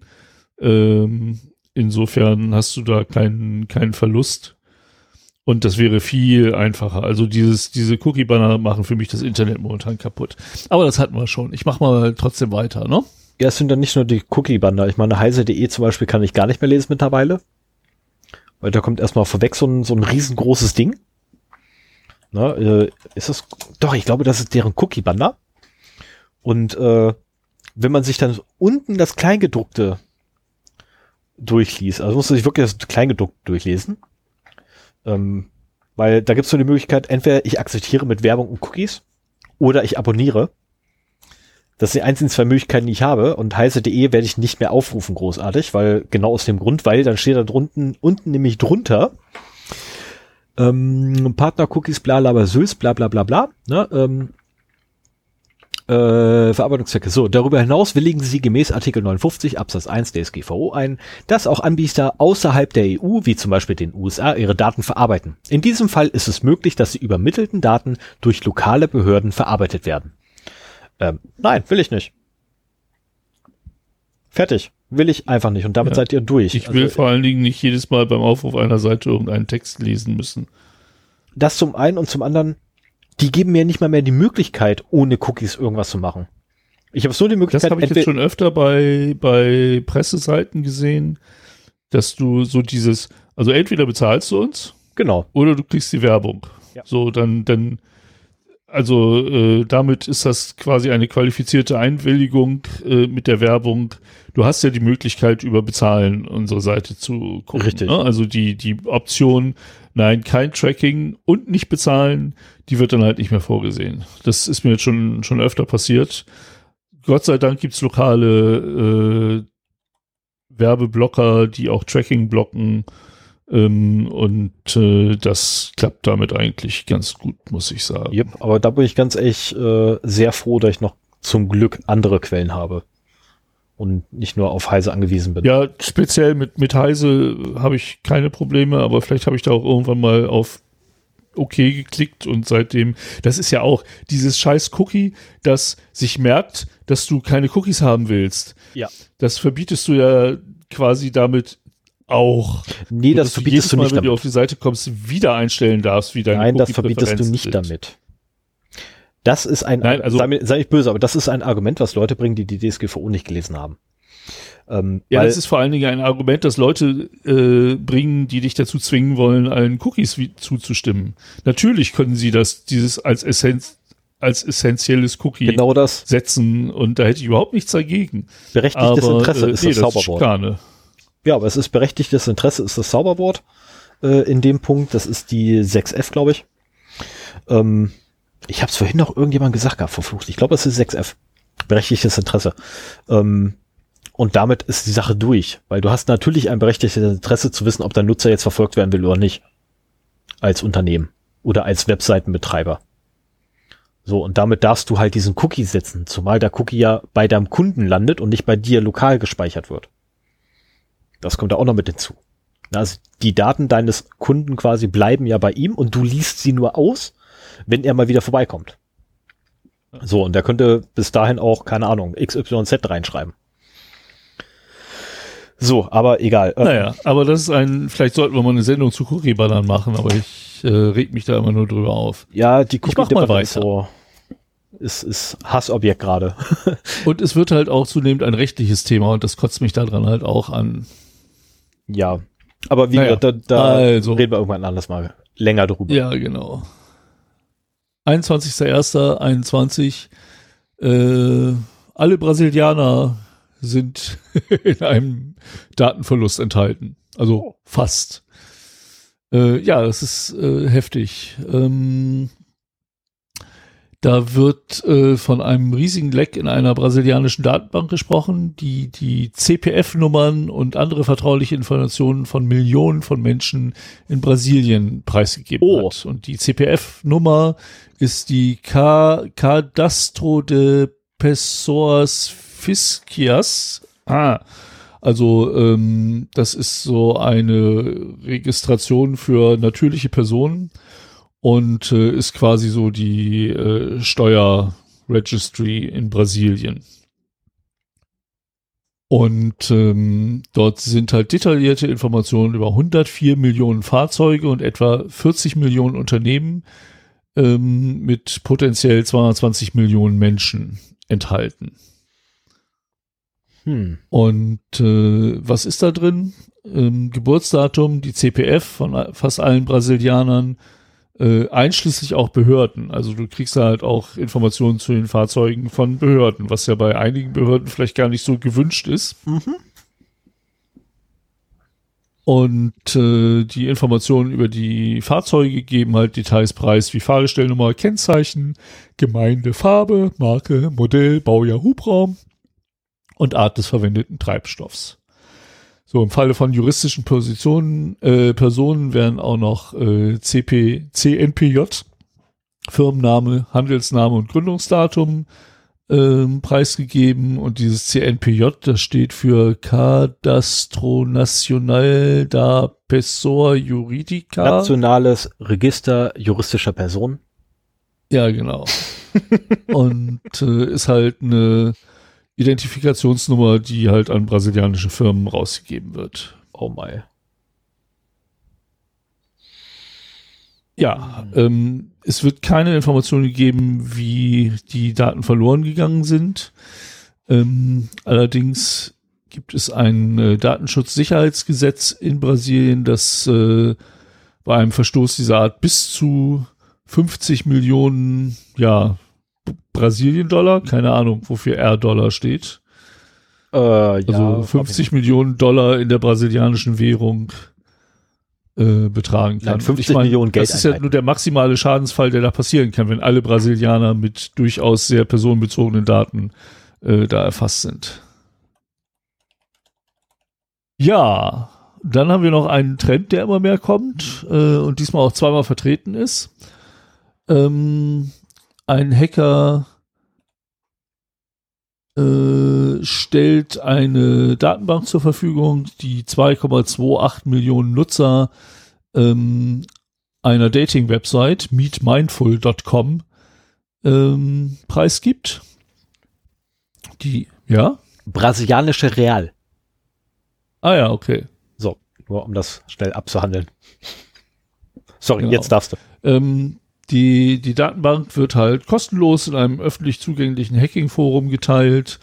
äh, ist 1,2 Gigabyte groß und scheint äh, ein Dump der Benutzerdatenbank der Webseite zu sein. So, und einige der sensibelsten Datenpunkte in der Datei sind halt die echten Namen, E-Mail-Adressen, Angaben zu Stadt, Bundesland und Postleitzahl, Angaben zum Körper, Dating-Vorlieben, Familienstand, Geburtsdaten, Breitengrad und Längengrad, IP-Adressen, äh, Passwörter, allerdings wieder mal Bcrypt verschlüsselt, das machen sie wenigstens richtig, aber Facebook Benutzer-IDs und Facebook Authentifizierungstokens. Und äh, das Letz ist schon ein paar Mal mir untergekommen, dass in solchen Leaks halt Authentifizierungstokens drin sind. Und das könnte natürlich auch ein guter Weg zur ähm, Übernahme von Facebook-Accounts sein. Mhm. Ich wollte gerade sagen, mit einem äh, Authentic Authentication Cookie. Äh, Damit kannst du halt Zwei-Faktor-Authentifizierung äh, umgehen. umgehen ne? Genau wenn, das. Wenn du weißt, wie. Das ist natürlich auch ähm, geleakt sind die da. Hast du, hast du eigentlich das Portal genannt? Ja, das Portal hast du genannt, okay. Ja, ja. Und äh, also ich habe auch im Bekanntenkreis einen Fall, äh, wo halt der Facebook-Account übernommen wurde und wir haben keine Ahnung, wie das passieren konnte. Na gut, ich meine, die, die Möglichkeit eines nicht bemerkten Phishing-Angriffes besteht halt immer. Ja. Aber äh, sowas könnte halt auch ein Weg sein, ne? Wenn, vor allen Dingen auch, wenn man sich vielleicht äh, über Facebook da authentifiziert. Ja, keine Ahnung. Also ein weiterer Grund, äh, keine weiteren Sites irgendwie mit Facebook zu verknüpfen. Grundsätzlich nicht mit anderen Konten. Also die Verknüpfung von, von Login äh, oder Logins untereinander ist immer eine schlechte Idee. Das ist ähm ja und dann haben wir noch vom 3.2. Äh, eine Escort Review Site, die auch die Daten von 470.000 Mitgliedern verloren hat. Ähm, escortreviews.com ist halt eine online wie Bulletin Forum Community ähm, ja für Erwachsene äh, hauptsächlich für amerikanische und mexikanische Escorts äh, dort können die halt ihre Dienstleistungen bewerben und werden halt auch äh, bewertet, wie man es halt so von Amazon und und eBay her kennt, gerade in diesen grauen Bereichen ist das Bewerten wichtiges Mittel, um irgendwie so ein bisschen Trust aufzubauen. Ich kann mir vorstellen, dass es auch für Kunden Bewertungen gibt, das weiß ich halt nicht. Aber äh, das ist natürlich auch ein, ein Punkt, der da äh, interessant wäre. Und äh, ja, die Seite ist halt mit 2,4 Millionen Themen, 12,5 Millionen Beiträgen und über 470.000 Mitgliedern halt recht intensiv. Äh, sehr aktiv. Und äh, was ist geleakt worden? Der Anzeigename, E-Mail-Adresse, MD5 gehashte Kennwörter, also Klartext. optionale Skype-Kontonamen, optionales Geburtsdatum und IP-Adresse. Und wie Stefan schon anmerkte, also quasi Klartext-Passwörter, MD5. Es tut mir leid, ich wollte dich dazwischen quatschen, das ist ein Reflex, wenn ich MD5. Nee, nee, nee, nee, das ist, äh, das, das sollte mittlerweile auch jeder Stammhörer im Hintergrund mitdenken, was du rausgesprochen hast. So, deswegen war ich kurz abgelenkt, weil äh, ich mal den das, äh, das Stück Plastik hier, ähm, ja, die Kamera ist einfach Rotz dafür. Ähm, ja, und neuer Name und da wurde sich gerade tierisch drüber gefreut. Ah, okay. Deswegen war ich kurz abgelenkt, tut mir leid. Ja, auf der Webseite, also die, die Daten reichen wohl oder die neuesten Daten in einem geleakten äh, Sample sind von 2018, wenn ich das richtig in Erinnerung habe. Und auf der Webseite lief halt wie Bulletin 3.8.9, was so 2014 rausgekommen ist. Habe ich heute nochmal eben kurz nachgeguckt, von wann die Version ist. Ähm, es wird vermutet, aber es kann nicht äh, bestätigt werden, dass halt die Angreifer über äh, bekannte Sicherheitslücken eingebrochen sind. Ich habe mal geguckt, bei CVE Details sind drei relativ geringe, gering eingestufte Sicherheitslücken für diese Version gelistet. Also entweder gibt es da noch ein paar Zero Days, die halt noch nicht öffentlich geworden sind, Äh, oder die sind da irgendwie anders reingekommen. Hast Das sah mir nicht so die, aus, als. Hast du mal nachgeguckt, was die aktuellste Version davon ist? Vom V-Ballet? Äh, nee. Okay, dann gucke ich mal, ob ich das mal schnell finde. Auf die Schnelle. Nee, kannst du, das, das kann ich machen, während du deinen Datenverlust vor. Okay, äh, ich gehe mal davon aus, dass es irgendwas im Fünferbereich ist. Und das dürfte auch die Erklärung sein, warum du da nichts mehr für eine 389 findest, großartig bei CVE. Ja, wie Bullet, Bulletin 5 Connect. Also, das kommt schon, wenn man Genau die deswegen. Startseite nur aufruft. Ähm, so, okay, aber ich mache jetzt mal weiter. 18.01. Also noch gar nicht so, ja doch, verdammt, doch schon wieder so lange her. Ah, Ja. schade. Ähm, und zwar OpenWRT, äh, die News wurden mir zugespielt von Ford. Lustigerweise hatte ich sie allerdings äh, ein paar Minuten bevor er sie mir geschickt hatte, bereits gelesen gehabt und auch schon hier eingetragen. Ähm, und zwar, äh, also der 18.1. Oh, jetzt muss ich ja ganz dringend meinen Kalender aufmachen, weil ich verpeil das sonst wieder. Also der 18.1. war ein Montag. An dem Wochenende zuvor, also der Zeitraum vom 15. bis 17., ähm, gab es einen unberechtigten Administrationszugriff auf das Forum bei OpenWRT. Es ist zum Glück Mhm. nur das Forum betroffen. Und ähm, reingekommen ist man halt, äh, indem man einfach das Passwort eines Administrators rausgekriegt hat, der keine Zwei-Faktor-Authentifizierung aktiviert hatte. Ähm, was mich dann an das tolle äh, Zitat von Archimedes sofort erinnert hatte, der nämlich da einmal äh, damals einmal sagte, gib mir ein Hashwert, ein Computer mit einer ne, angemessenen Grafikkarte und genug Zeit und ich cracke dir jedes Passwort. Das hat Archimedes mal gesagt. Schlauer Typ. Schon damals. Das hast du bestimmt in einem Buch von Marc-Uwe Kling über Zitate gefunden, oder? Nein, habe ich nicht. Das Zitat ist von mir. das ist ein Spruch, den ich irgendwann mal abgelassen habe. Ähm, wenn man den so eingibt, ich hoffe, man findet nicht mehr, wo ich das abgelassen habe. Also ich hoffe es wirklich. Ähm, und äh, ich habe mir nur angewöhnt, immer Archimedes oder Albert Einstein hinterzuschreiben, wenn es schlaue Sprüche sind. Und bei Dummsprüche äh, ist es immer bei mir Adolf Hitler oder Wladimir Putin. Nee, äh, äh, Gorbatschow. Wie heißt denn der mit Vornamen wieder? Mikhail, Mikhail Gorbatschow. Ja, das war so klar, das wird nicht funktionieren. Ähm so, und äh, es wurden natürlich Daten entwendet, äh, die man halt so über die Administrationsmaske rauskriegen konnte. Es waren Nutzernamen, und zwar einmal alle, die zugehörigen E-Mail-Adressen sowie statistische Wert, äh, statistische Daten zu den einzelnen Accounts. Ähm, scheinbar wurde die Datenbank selber nicht heruntergeladen, aber ähm, sie haben trotzdem schnell gehandelt und haben alle Nutzeraccounts einfach per se deaktiviert und gesagt, hier beim nächsten Anmelden müsst ihr euch ein neues Passwort, äh, Passwort zulegen, indem ihr auf äh, Forgot Key, äh, nein, äh, Forgot, Forgot Password klicken müsst. Und die zugehörigen API-Keys haben sie übrigens auch gleich alle invalidated, sprich widerrufen. Ja, so, Was natürlich so genau- richtig. Ja, genau, ne, was halt genau der Punkt ist. Ich meine, das Ding ist irgendwann halt in den drei Tagen, ne, 15 bis 17 irgendwann passiert und noch vor dem 18 haben sie bereits die ganzen API-Keys äh, dicht gemacht gehabt, haben die Passwörter alle dicht gemacht und ungültig erklärt. Ähm, die Nutzer müssen sich halt über Forgot My Passwort ein neues Passwort äh, erstellen, das dann auch über die E-Mail-Adresse geht, die hinterlegt ist. Aber OpenWRT hat noch, ähm, also vorbildlich, ne, in dem Punkt. Ähm, hat aber auch gleich noch gesagt gehabt, äh, liebe Nutzer, es kann passieren, dadurch, dass ihr eure E-Mails sind, äh, dass ihr jetzt vermehrt Phishing bekommt. Ähm, weshalb sie auch selber sagen, klickt nicht auf Links.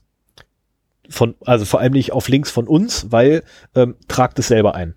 Schreibt es wirklich selber ein. Und dann buchstabieren sie auch den Link äh, zum, äh, zur Webseite von OpenWRT, der ist ausgeschrieben ähm, nicht als HTTP-Link, sondern tatsächlich wirklich ne, als Text da drin. Fand ich echt gut. Ähm, vorbildlich, weiter so, finde ich super. So muss es eigentlich sein.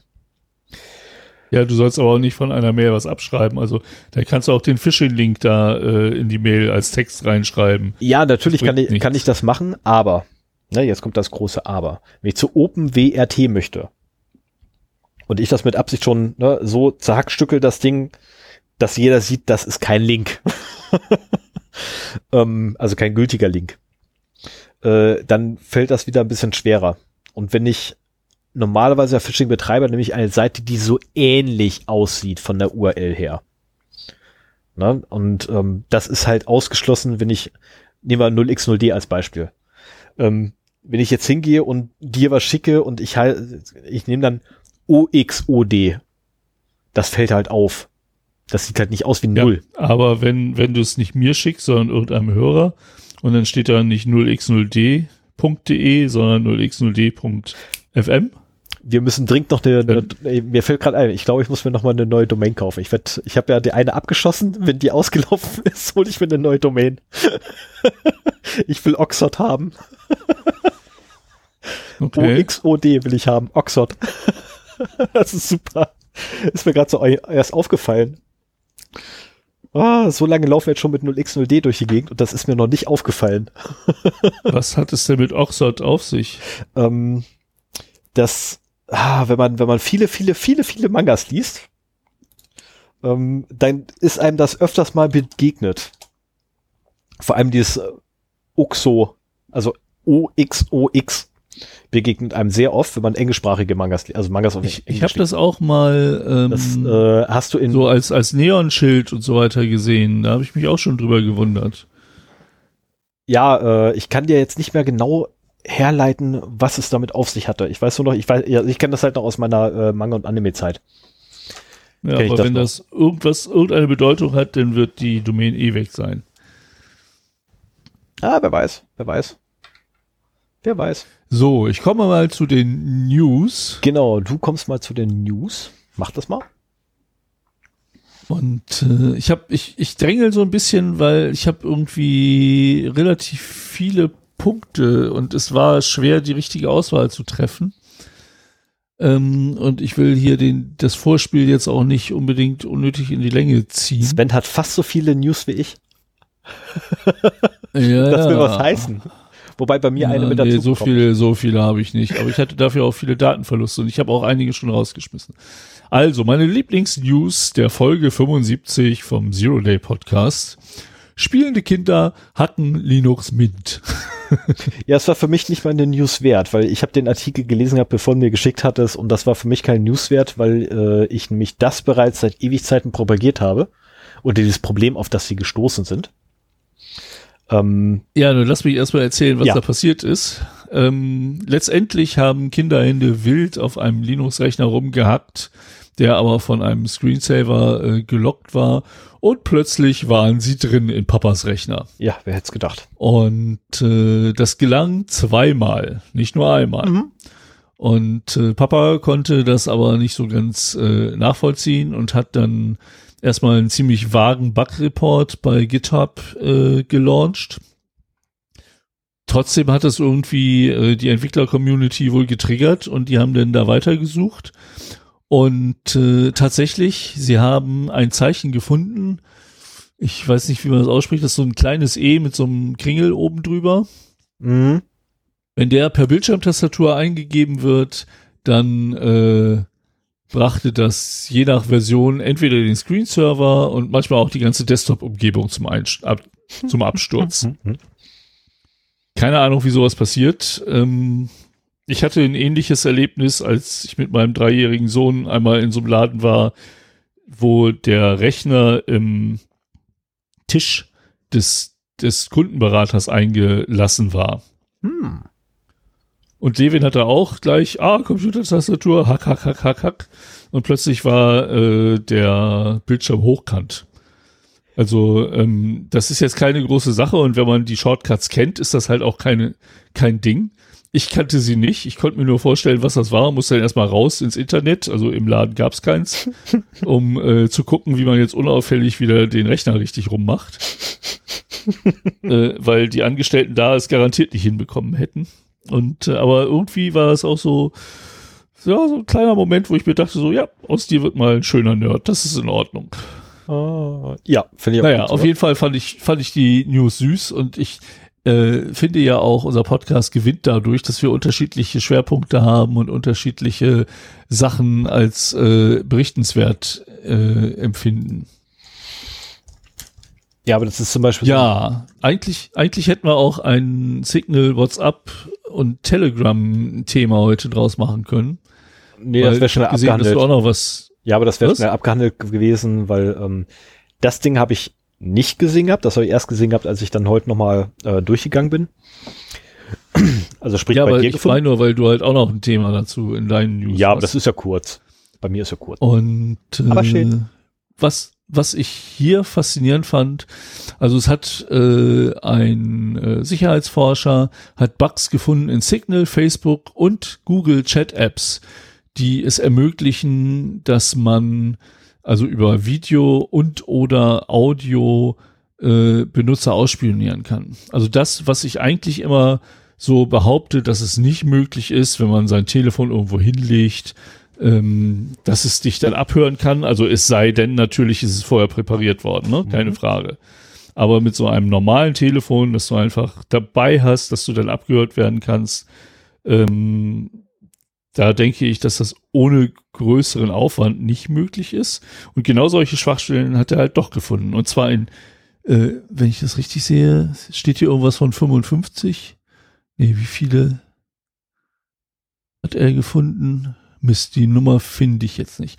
Aber es sind halt Bugs in den Messaging-Apps Signal, Google Duo. Benutzt Mhm. das jemand? Also ich weiß, dass es irgendwann gelauncht wurde, aber naja. Facebook Messenger, GeoChat und Mocha. Mocha. Ja. Äh, die sind allerdings mittlerweile auch alle behoben. Und bevor sie gepatcht wurden, ermöglichten sie gezielte Geräte dazu zu zwingen, Audio an die Geräte der Angreifer zu übertragen. Ne, zum Beispiel, weil so ein Connect-String, äh, der eigentlich von dem Angerufenen zurückkommen soll, einfach mal vom äh, Anrufenden geschickt Mhm. wird und der halt gleich mal das Mikro aufmacht, so von wegen. Oh, ja, äh, hier sollte ein Anruf initiiert werden. Habe ich gar nicht mitgekriegt, aber ja, ich mach mal an. ja das moderne Fracking. nee, Ja, Freaking, ja, Freaking. genau. Das, ma- das moderne Freaking war das so. Entschuldigung. Fracking war wieder was anderes. Das war das Ding mit dem Öl. Schlamm. Und äh, dieser Mensch hat sich auch noch Telegram und Viber vorgenommen. Und äh, ja, dort fand er keine derartigen Probleme. Also in dem Fall ist wieder Signal der Böse und Telegram der Gute. Zumindest in dem Fall. Äh, zeigt aber auch nur, dass man bei allen Apps im Prinzip darauf vorbereitet sein muss, dass hier und da mal Sicherheitsprobleme auftreten. Also es kann nie ausgeschlossen werden. Ja, wobei aufgrund der Auswahl der Anwendungen, die aufgezählt werden oder wurden, ähm, Signal, Google Duo, Facebook Manager, JoyChat, ähm, Mocha, die benutzen alle Electron als Oberfläche Aha. in ihren Desktop-Clients. Also tippe ich mal, dass das eins mit der Probleme ist. Ich weiß nicht, inwieweit Electron. Auch bei den, auch bei den mobilen Clients? das wollte ich eben, eben ansprechen. Da weiß ich nicht, ob die Also. mobilen Clients auch auf Electron setzen. Und Electron, Ah, ähm, wie hat es mal ein, ein äh, Softwareentwickler mir gegenüber so schön gesagt gehabt, Electron ist, was Komplexität angeht, schlimmer als jedes Betriebssystem. Weil an sich hast Oh. du ein komplettes Betriebssystem, was aussieht wie ein Texteditor. Und ich dachte so, okay. ich hab's mir dann gespart, damit irgendwas machen zu wollen mit dem Framework. Weil angeblich kann das echt viel, aber dadurch halt, dass es so viel kann, ähm, ist auch logischerweise ähm, sehr viel Mist mit bei. Ja, Komplexität ist nicht unbedingt äh, ein Freund der Sicherheit, das ist richtig. Auch kein Freund der Qualität. Ja. Das geht ja da Hand in Hand. So, 28.01. Yay! Habt ihr den Hype um Clubhouse mitbekommen? Mit Sicherheit. Also, das ist äh, aus vielerlei Security- und Datenschutzperspektiven halt sehr auseinandergenommen worden. Trotzdem ist die App an sich extrem gehypt worden. Auch äh, große Podcaster, hier zum Beispiel Tim Pritloff, steht da total drauf. Ähm, ja, das ist mal wieder so etwas, wo ich mir denke, die Technik, die dahinter ist, ist jetzt nichts Besonderes. Das ist einfach nur jemand, der eine gute Idee gehabt hat, wie er bestehende Sachen irgendwie zusammenstöpselt und da wieder was Neues draus macht. Äh, Ich bin auch gar nicht so erpicht darauf, das kennenzulernen. Ich habe einen kleinen äh, Versuch mal unternommen, einen Invite zu bekommen, aber als das nicht geklappt hat, war ich jetzt auch gar nicht so traurig. Trotzdem sollte von euch jemand eins haben und äh, nicht wissen, was er damit machen soll, immer gerne in meine Richtung schmeißen. Angucken möchte ich es mir halt schon ganz gerne mal. Aber es äh, hat sich auch ein Hamburger namens Thomas Janssen das Ganze mal angeguckt und äh, hat einen ausführlichen Test in, Seiten, in Sachen Datensicherheit gemacht und hat halt da diverse Probleme gefunden. Einmal, dass äh, obwohl es eigentlich von den Apps verboten wird, Nutzer vergleichsweise einfach ganze Clubhouse-Gespräche mitschneiden und speichern können. Ähm, das liegt halt auch daran, dass die ganze Audiogeschichte über einen Drittanbieter geregelt wird. Und wenn man halt weiß, wie die Links zu dem Drittanbieter sind, dann kann man auch ohne die App in diese entsprechenden Räume gehen. Und dann sagst du halt in der App, ja, tschüss, ich gehe da mal und äh, meldest dich ab, aber bleibst halt API-seitig noch da drin hängen. Und dann denken alle, du bist gegangen und trotzdem kann man da mithören. Also da hatte auch was war, Linus und Tim hatten da in Lochbuch Netzpolitik, glaube ich, drüber gesprochen in der letzten Folge. Und das so ein bisschen ausgebreitet. Ja, man kann auch über eine API-Schnittstelle äh, unbemerkt Nutzerdaten herunterladen. Ähm, es ist jetzt schon so, dass man irgendwie durch die API dann irgendwann gedrosselt wird, wenn man zu viele lädt. Aber äh, das lässt sich halt auch umgehen und im Endeffekt war so die Schätzung, man braucht halt ungefähr ein Wochenende, um alle 2,8 Millionen Nutzerdaten äh, bei Clubhouse herunterzuladen. Also es würde mich nicht wundern, wenn wir schon in der nächsten Folge über einen Datenverlust in dieser Größenordnung bei Clubhouse sprechen. Würde mich jetzt auch nicht wundern. Ja, du musst dich halt da mit einer Handynummer registrieren, was halt auch nervig ist.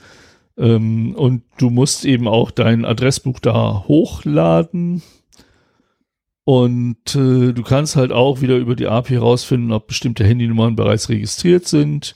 Du kannst ein Störskript schreiben, mit dem du verhindern kannst, dass sich irgendein Nutzer einloggt.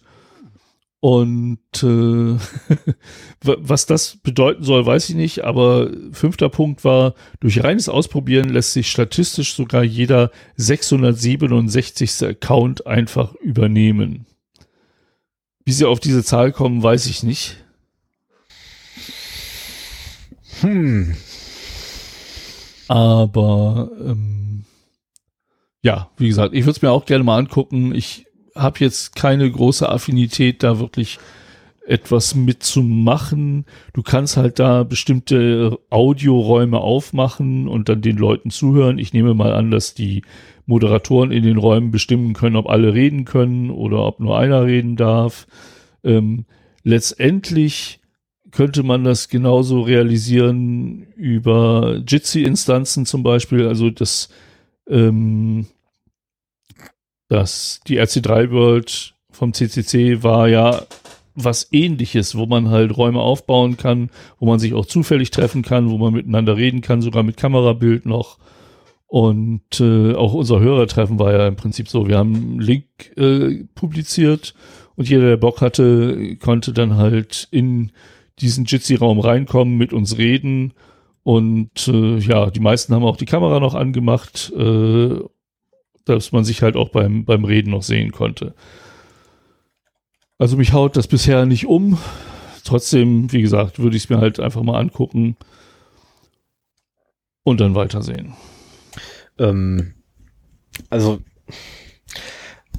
von dem, was mir bis jetzt erzählt wurde, ich habe das nicht gesehen, ich kenne keinen, der es nutzt.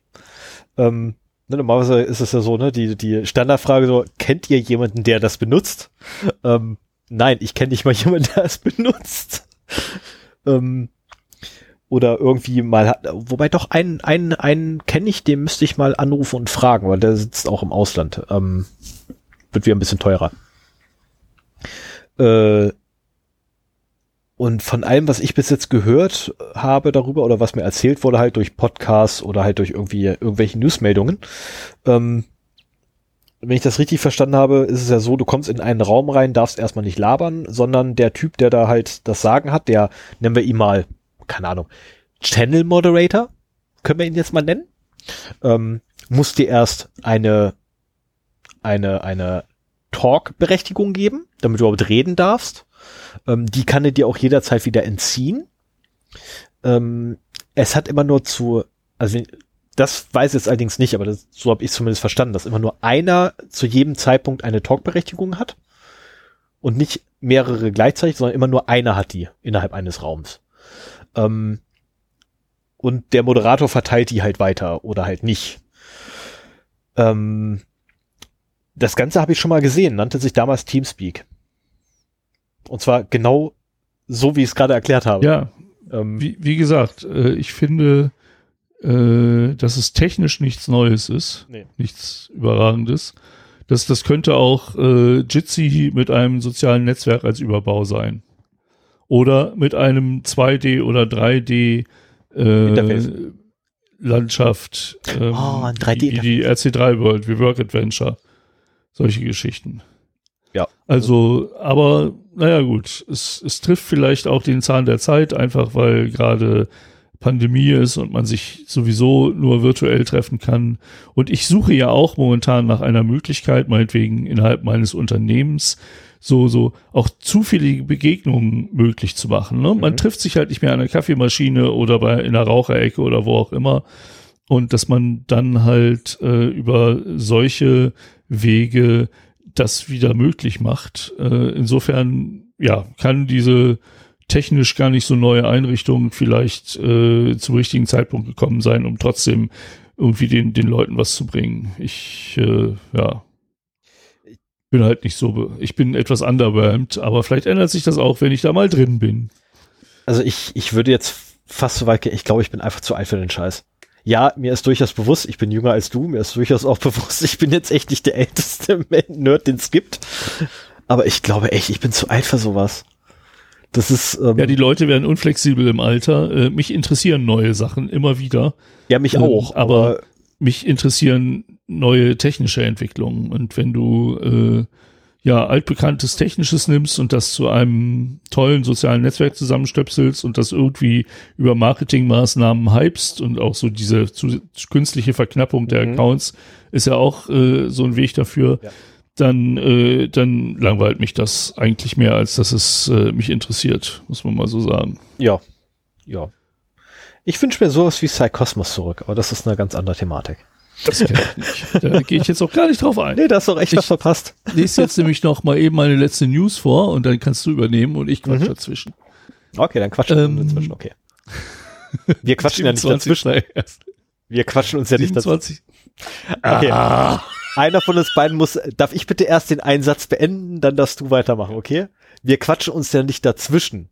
Wir schmeißen. Wir diskutieren. Wir schmeißen konstruktive oder unkonstruktive ähm, Sprüche. Einwürfe, Einwürfe. Dem anderen genau. Kopf. ja.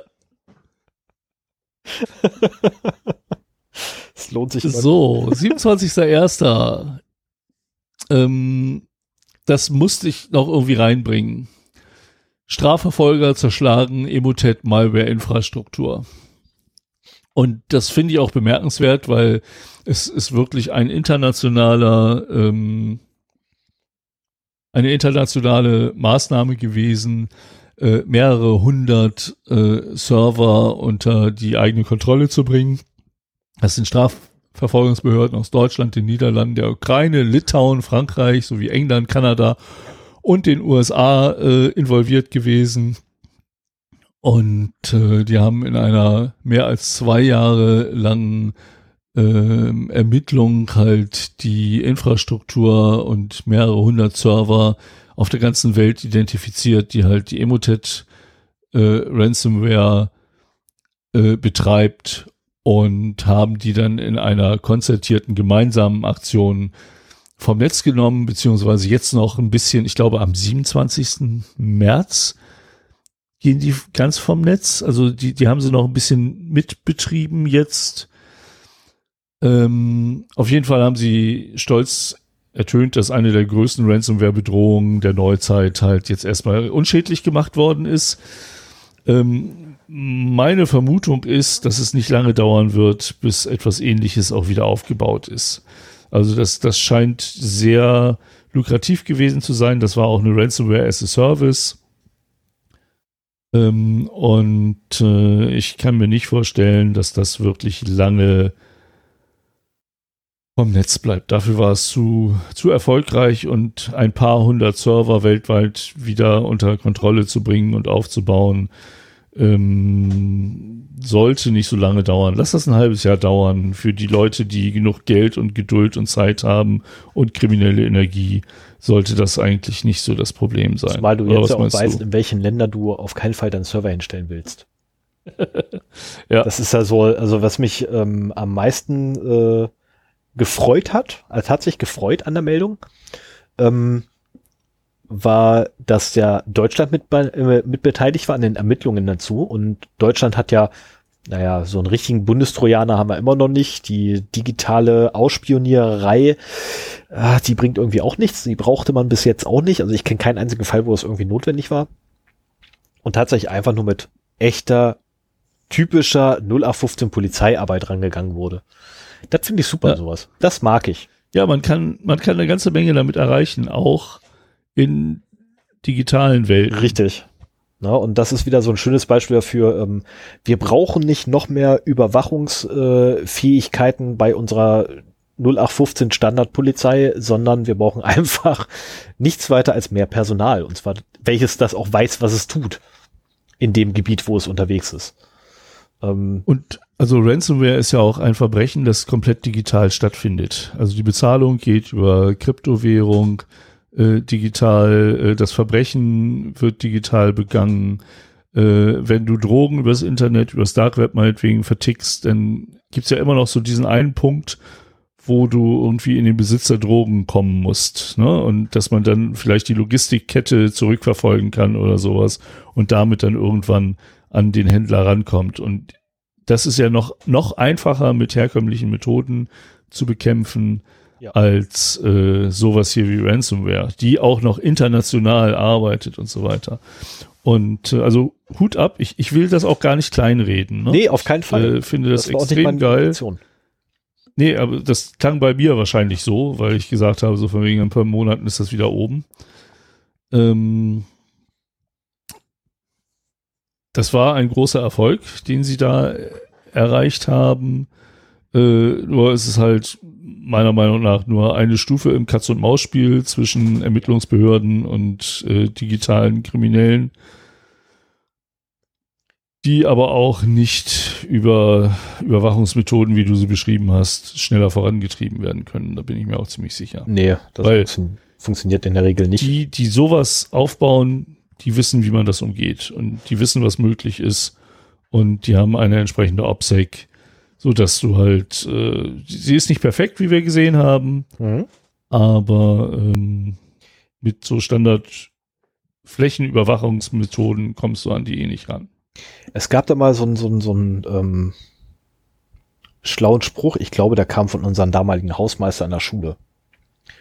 Ich bin mir nicht mehr ganz sicher, ob der, ob der von Hübi kam oder nicht. Ich hoffe, er kam von Hübi, ähm, weil wir in der Schule nämlich das Problem hatten, dass, ähm, naja, so ein paar Schüler immer wieder dieselbe Hauswand beschmiert haben. Mhm. Und Hübi hat einfach nicht rausgekriegt, wer es ist und hat sich dann beschwert darüber, logischerweise. Und äh, er sagte dann auch, ähm, das macht aber nichts. Ne? Ich habe sie heute nicht erwischt. Irgendwann erwische ich sie, weil irgendwann werden sie leichtsinnig. Und ja, äh, genau mhm. das ist aber auch der Punkt. Je länger man etwas betreibt und so ja, noch nicht mal leichtsinnig, weil man wird einfach nachlässiger. Zwangsläufig, ne? weil es ging die letzten 300 Male gut, also geht's auch das 301. Mal gut. Da brauche ich dann auch nicht mehr so doll aufpassen.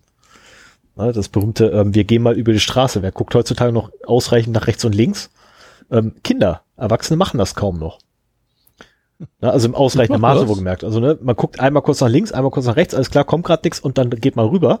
Und während man rüber geht, guckt man meistens nicht mehr nach rechts oder links.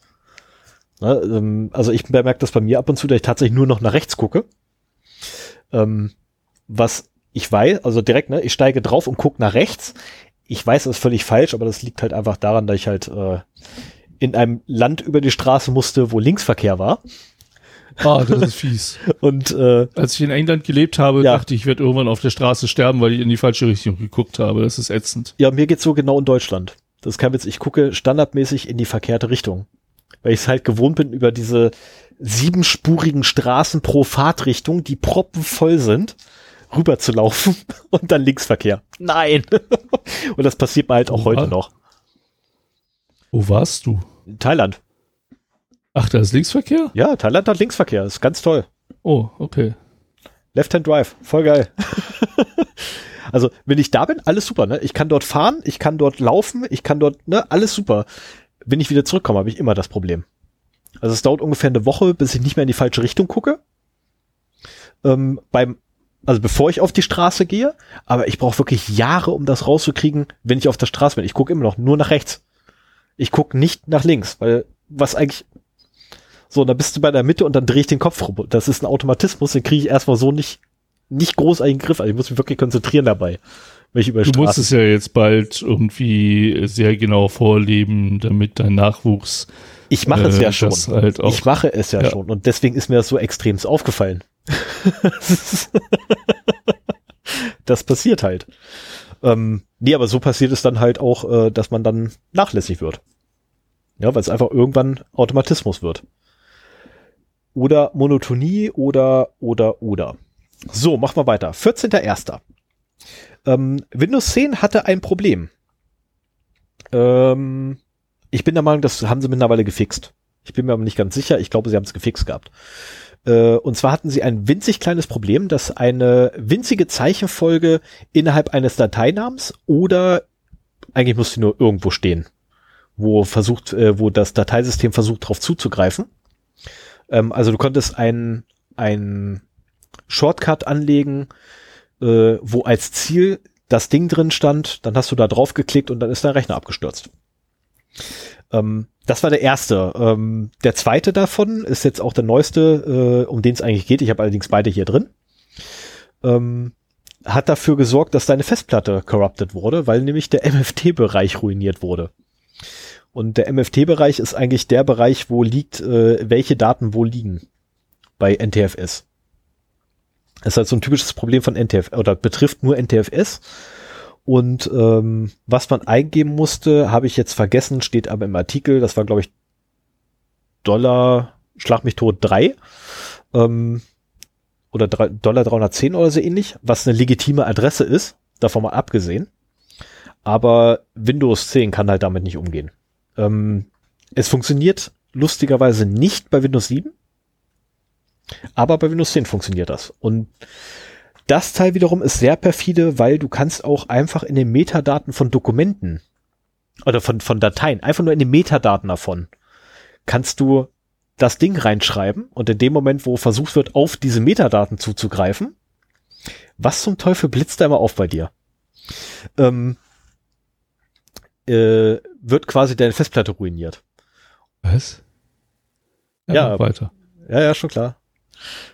Gibst du, dass mit Sicherheit irgendwo ein Timer laufen, dass da ab und zu mal so ein Frame kommt.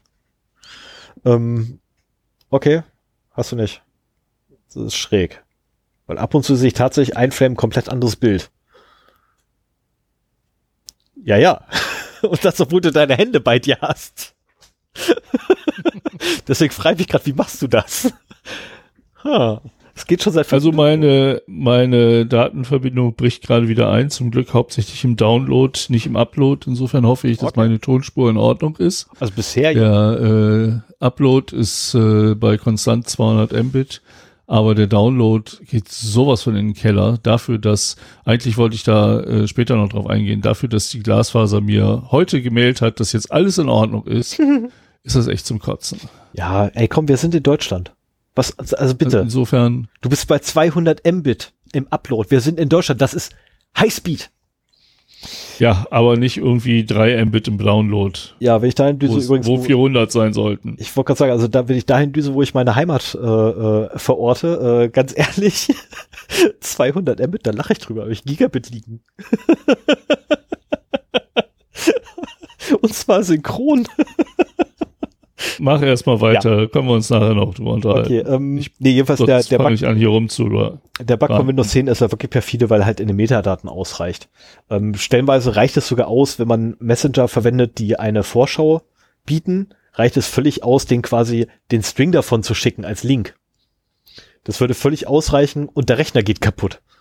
Ähm, es gibt auch Fälle, wo die Festplatte nicht komplett irreparabel war, sondern wo einfach nach einem Neustart das Ding wieder gestartet ist. Ähm, aber er meldet sich dann und sagt so, hier, ne, deine Festplatte ist kaputt, ich will die reparieren. Ähm, und wenn man dann auf Ja klickt, hat man ernsthaftes Problem, weil er sie dann erst recht kaputt macht. Ähm, und dann gibt's äh, Fälle, wo beim Neustart dann halt trotzdem die Reparatur angesprungen ist, aber dann wieder alles wunderbar lief. Ähm, ist schon ein echt übler Fehler, wenn einem sowas äh, unterläuft. Ja, ich äh, muss mal wieder ein Backup machen, fällt mir ein. Ja, ich habe erst. ich habe am 15.01. als gemacht. Am 14.01. kam die Meldung raus. Ähm, 17.01. Messenger Signal Server ächzen unter neuer Last. Ja, weil nämlich am ersten, äh, am 11.01. Ähm, WhatsApp, ich bin mir nicht sicher, ob das wirklich am ersten, äh, am 11.01. bekannt gegeben wurde, aber jedenfalls Anfang Januar wurde äh, bei WhatsApp bekannt gegeben, dass nur noch bis Mitte Februar Zeit ist für die Nutzer auf ja, ähm, du darfst alle meine Daten nehmen und sie an Facebook weitergeben. Ähm, äh, verpflichtend wurde und wenn du dem nicht zustimmst, bist du halt raus und kannst du WhatsApp nicht mehr verwenden. Und deswegen wandern neuerdings sehr viele Leute oder sind dann in die Zuge dessen sehr viele Leute abgewandert äh, Richtung Signal, auch Richtung Telegram, keine Frage, aber vor allem auch Richtung Signal. Es gibt dann noch eine, ich habe vergessen, wie der hieß. Telegram, wie heißt denn der andere? Da gab es doch noch einen. Telegram, Signal und den anderen vergessen. Wire, Viper. Nee, nee. Ach, egal who cares? Ähm, und auch ich habe das dann bemerkt, dass halt äh, Signal mir auf einmal gesagt hat, hier, bla bla bla, benutze Threema. Signal. Ach genau, Threema war der andere. Ne, bla bla bla, benutze Signal, das habe ich dann im Laufe des Monats Januar öfters gehabt. Hab ja, mich, ich auch. Und habe mich auch tierisch drüber gefreut. Ähm, dass die Leute quasi nach und nach zu Signal wandern, finde ich gut. Aber ähm, naja, bei denen ist halt, sind halt die Server zusammengebrochen deswegen, äh, weshalb sie tatsächlich ein paar Tage Probleme hatten.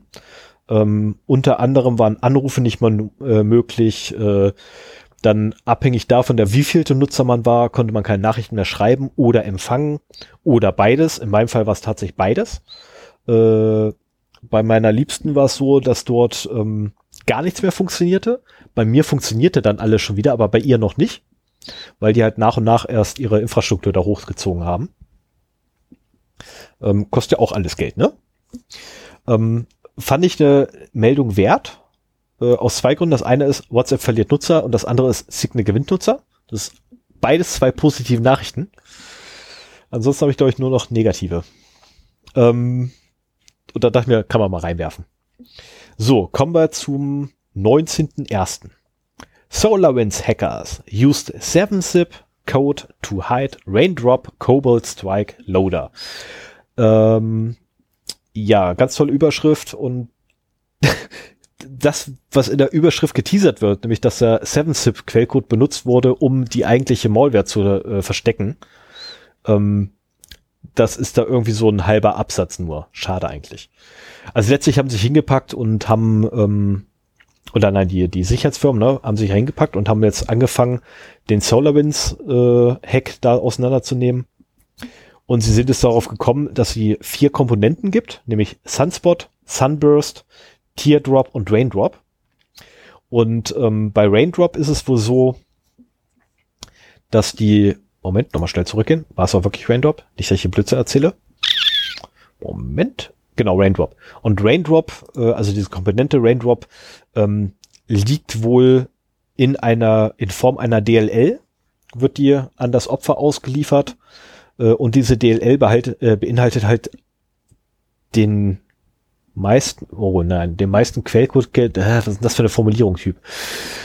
Ah, ich muss mal kurz nachdenken, wie ich das sagen möchte. Ähm, also der größte Teil dieser DLL ist halt 7-Zip, also 7-Zip-Code, tatsächlich originaler Quellcode, der halt angepasst wurde, um halt Raindrop auszuliefern.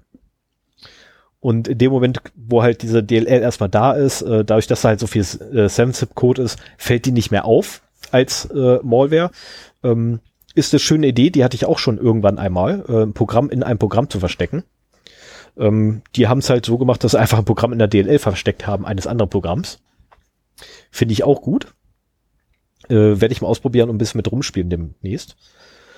Und äh, die haben jedenfalls dieses Ding mittlerweile mehr oder weniger zerlegt, haben vier Komponenten gefunden. Sie wissen, also man ist sich nicht sicher, ob da nicht noch mehr drin hängt. Aber es ist schon mal klar zumindest, dass die vier Komponenten da sind. Sie wurden benannt und auch wofür sie da sind. Ähm, kann man im Artikel alles nachlesen. Ist ein, also muss ich ganz ehrlich sagen, ist ein schöner Artikel ähm, bei Bleeping Computers. Liest sich gut weg. Dauert auch nicht lange. Also ich habe, glaube ich, und ich war echt langsam im Lesen, weil ich abgelenkt war. Äh, ich habe, glaube ich, fünf Minuten gebraucht für das Ding. Ja, ich bin mir sowieso am überlegen, wenn sich das alles beruhigt hat, ob ich nicht mal eine Folge zu SolarWinds mache. Also es kommen im Wochentakt kommen da Ja. irgendwelche Sachen zutage. Ja, und ich also- möchte irgendwann mal so ein Wrap-up machen, so wenn das jetzt ein bisschen stabilisiert ist, so nach dem Motto, so und jetzt gucken wir uns nochmal genau an, was war denn da los? Genau, so, mit dem Wissen, dass man der letzten Wochen und Monate und nicht halt immer der letzten News auf der Jagd danach. Ja, es ist auch der Grund, warum ich nur eine einzige Sache zu SolarWinds habe, nämlich das von Seven Zip Code, weil ich das einfach echt krass fand. Also das ist, das ist so eine Sache so, ja, ich weiß, es geht, ich habe selber noch nie gemacht, aber ich fand das halt, ja, äh, hm, äh, auf eine perfide Art und Weise schön. ist, ähm, muss ich leider gestehen, ich fand das halt sehr elegant gelöst. Ne, also du hast halt eine Software, die du ausliefern willst ähm, und du musst halt an Malware-Scannern vorbei. Wie kommst du an den Malware-Scanner vorbei? Ja, du, tarn, du tarnst dich als legitimes Programm. Und zwar so gut, dass du wirklich als dieses Programm aufläufst. Weil du halt zum größten Teil dieses Programm auch noch bist. Ähm, fand ich halt gut, ja, und du kannst die gelöst. Routinen ja auch gut benutzen, um halt die, äh, Genau das, genau das. die Daten dann eben komprimiert zu übertragen und Ja, nicht nur kom- verschlüsselt. Genau, komprimiert und verschlüsselt vor allem. Ne? Und du hast ja quasi alles in einem. Du hast äh, in der DD äh, DLL quasi das, was deine eigentliche Payload, die du haben möchtest, die du mit der DLL auslesen, entschlüsseln, äh, dekomprimieren und ausführen kannst. Ist schon, also wirklich eine elegante Ja. Lösung. Es ist eine elegante Lösung einfach für ein durchaus schlimmes Problem, aber eine elegante Lösung. Äh, so, dann wollte ich jetzt eigentlich schnell einen Schluck trinken, aber okay, dann muss ich mir das kurz sparen. Ich hoffe, die Stimme hält durch. Am 15.01., ja, Zeitsprung, ähm, ach so, genau, ah, okay, ah, ist mir vorhin schon passiert, ich, ich hätte die Nachricht vorhin fast weggeworfen, weil ich mich verlesen habe, jetzt auch wieder. Äh, also am 15.01. Ähm, haben Hacker veränderte Pfizer-Daten geleakt, um den, äh, das Vertrauen in die Impfung zu diskreditieren. Nein, Moment, das Vertrauen kann man nicht diskreditieren. Ähm, also um die Impfung das selber Vertrauen zu beschädigen. Genau. Oder, äh, zu sabotieren. das, das war in den letzten Wochen häufiger, dass äh, Berichte da waren, dass irgendwie die Entwickler von Impfstoffen angegriffen wurden oder äh, dass es auch für Phishing natürlich benutzt wird. Wenn es irgendwas gibt, was gerade durch die Medienwelt reitet, wird es halt gerne für Phishing genutzt. Richtig. Und, also da, äh, da wird viel drauf abgezielt momentan, das wundert mich. Genau, und da wurden halt gezielt gefakte Daten oder veränderte Daten, ne, also veränderte Daten geleakt, um halt letztendlich die Impfstoffe zu diskreditieren und das Vertrauen damit zu sabotieren. Und das ist äh, eine absolut perfide Nummer und wer auch immer dahinter steckt, meiner Meinung nach, ähm, dem gehört dann mindestens ein Fingernagel abgeschnitten. Also wohlgemerkt, nur, nur der Teil vorne, der aus dem Finger rausguckt. Also nicht, nicht, nicht bis hinten ins Nagelbett rein, sondern nur ganz normal Fingernagel abschneiden. Also ich will nicht bösartig sein. Das soll jetzt nicht bösartig dabei sein. Also, ja, okay, vielleicht kann man doch gleich die ganze Hand abhacken. Nee, auch nicht. Auch nicht. Da, dafür ist zu wenig. Aber also es sind halt Arschlöcher. Ende. Das ist, äh, Entschuldigung für den Ausdruck, aber wer auch immer so ein Mist verzapft, ist ein Arschloch. Anders kann man es nicht mehr bezeichnen. So, 22.01. Sonic Wall hacked. Using Zero Day. Ja, ähm, Sonic Wall ist ein Anbieter, der unter anderem auch VPN-Lösungen hat. Und wie immer bei VPN-Lösungsanbietern, die ja eigentlich dafür da sind, Sicherheit herzustellen, ähm, haben sie natürlich ein Zero Day und äh, beziehungsweise nein, wurden sie selber gehackt Man- über ein Zero Day man- in ihrer eigenen Software. Man hört dich förmlich grinsen. Ja, ich bin auch gerade voll am Grinsen. Ich war voll am Grinsen, als ich das Ding gelesen habe. Das war so geil.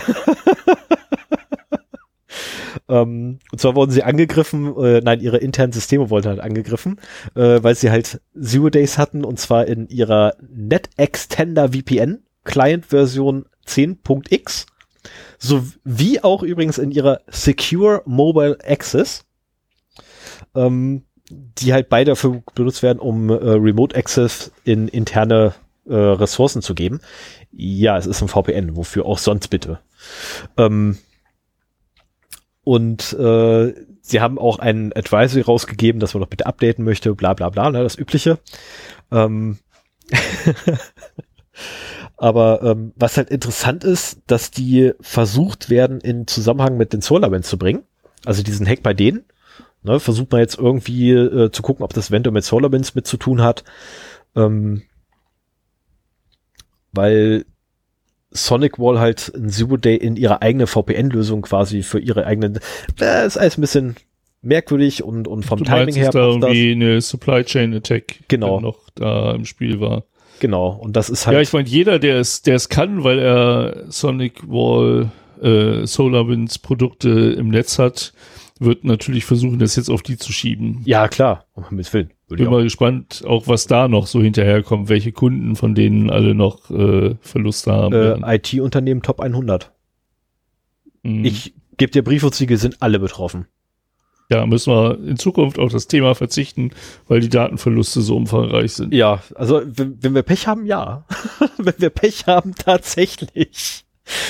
Äh, jetzt muss ich ganz kurz gucken, wo ich bin. Ähm, okay, dafür habe ich 23. Ja, ja, nee, ich muss, ich muss so gucken, ob ich den, ob ich den Tab hier noch brauche. Nein, kann weg. Der kann auch weg. So, da kann ich mich hier oben nicht mal aufräumen. Äh, so, und zwar 23.01. Ein Sicherheitsdienstleister hatte ein winzig kleines Problem. Ähm, die bieten einen tollen Service an, indem sie äh, Alarmanlagen und Kameras und sonstige Überwachungstechnik ähm, über das Netz verfügbar machen. Über, naja, es gibt da so eine Cloud-Lösung für. Ähm, also sprich letztendlich der, Stream, der Videostream mit der Kamera und von dem Mikrofon der Audio-Streams etc. wird halt an den heimischen Server des Anbieters geschickt und dort wiederum kann der Kunde sich dann einloggen und mal nachgucken, wie es dann bei ihm zu Hause aussieht. Ähm, hat auch dafür ein eigenes Passwort und einen eigenen Account und auch in der ähm, Benutzeroberfläche sieht er halt alle Accounts, die es gibt, inklusive den Administrationsaccount, der angeblich ähm, notwendig ist von Seiten des Supports des Sicherheitsdienstleisters. Äh, was dann aufgefallen ist, ist, dass irgendwie nur bei ähm, in, in Anführungszeichen gut aussehenden jungen Frauen ähm, notwendig war, weil nämlich ein Angestellter dort einfach die Kameras und Mikrofone benutzt hat, um den Kunden nachzuspionieren. Weil, naja, die waren halt attraktiv und äh, kann man ja irgendwie eventuell zu Geld machen, solches Videomaterial. Ähm, unter anderem wurde dort auch beim Geschlechtsakt äh, zugeguckt. Was ich immer eine ganz geile Idee finde, eine Videokamera im eigenen Schlafzimmer zu haben. Also äh, da kriege ich. Ach nee, also sorry, also so gern ich auch irgendwie Videoüberwachung mag, wenn sie lokal begrenzt ist und mit Kabel. Aber nicht in meinem Schlafzimmer. Da will ich in Ruhe. Ja. Ja. Ne, das ist so, mh. Ähm, naja, der ist jedenfalls aufgeflogen zum Glück, aber es zeigt auch wieder mal, äh, äh, ja, Vertrauen ist gut, Kontrolle ist besser. Und gerade bei Sicherheitstechnik ähm, und der Sicherheitsdienstleister ist halt, ähm, ja, jetzt einmal negativ aufgefallen. Ich gehe davon, na, also der sagt natürlich klar, na, es war nur dieser eine Mitarbeiter, der das so gemacht hat, bla bla, den haben wir auch rausgeschmissen und, und weiter und so fort. Ähm, mich würde es nicht wundern, wenn die nicht mehr lange am Markt sind. Äh, aber auf der anderen Seite zeigt das auch wieder so ein Riesenproblem halt mit diesen Cloud-Dienstleistern, die man dann hat.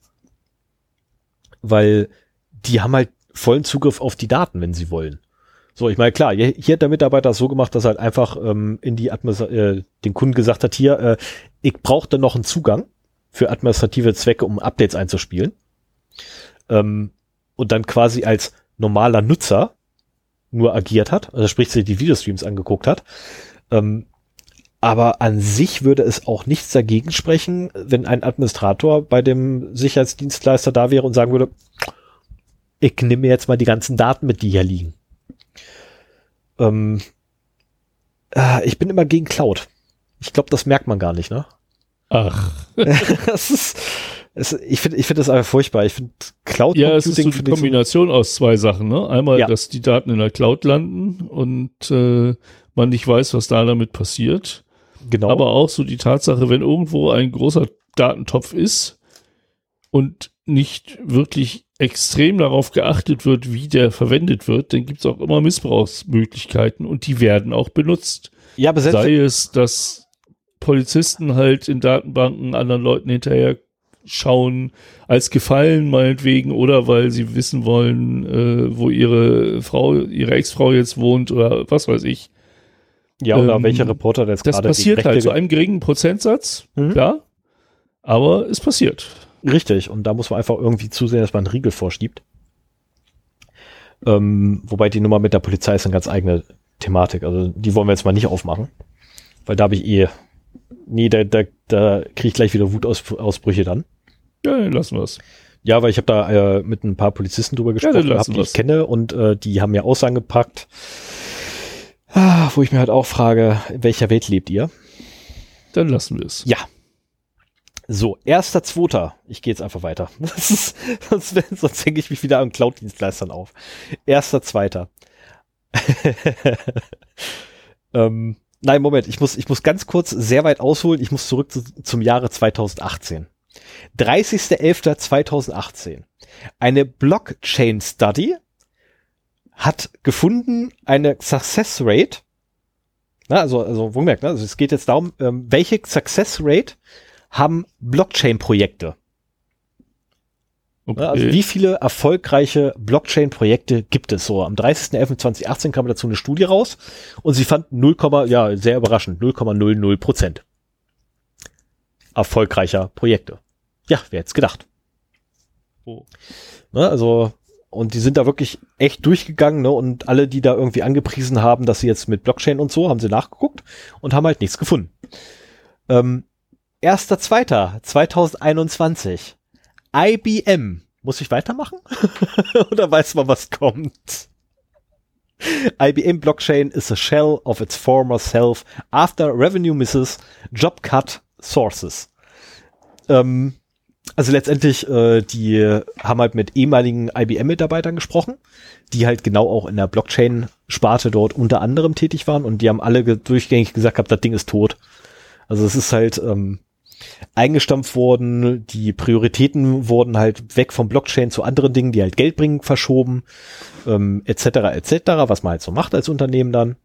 Ähm, man hat da wohl nur noch eine kleine Rumpfmannschaft rumliegen bei IBM, die irgendwie versuchen, mit Blockchain irgendwie Geld zu verdienen, es bis heute ja nicht hingekriegt haben.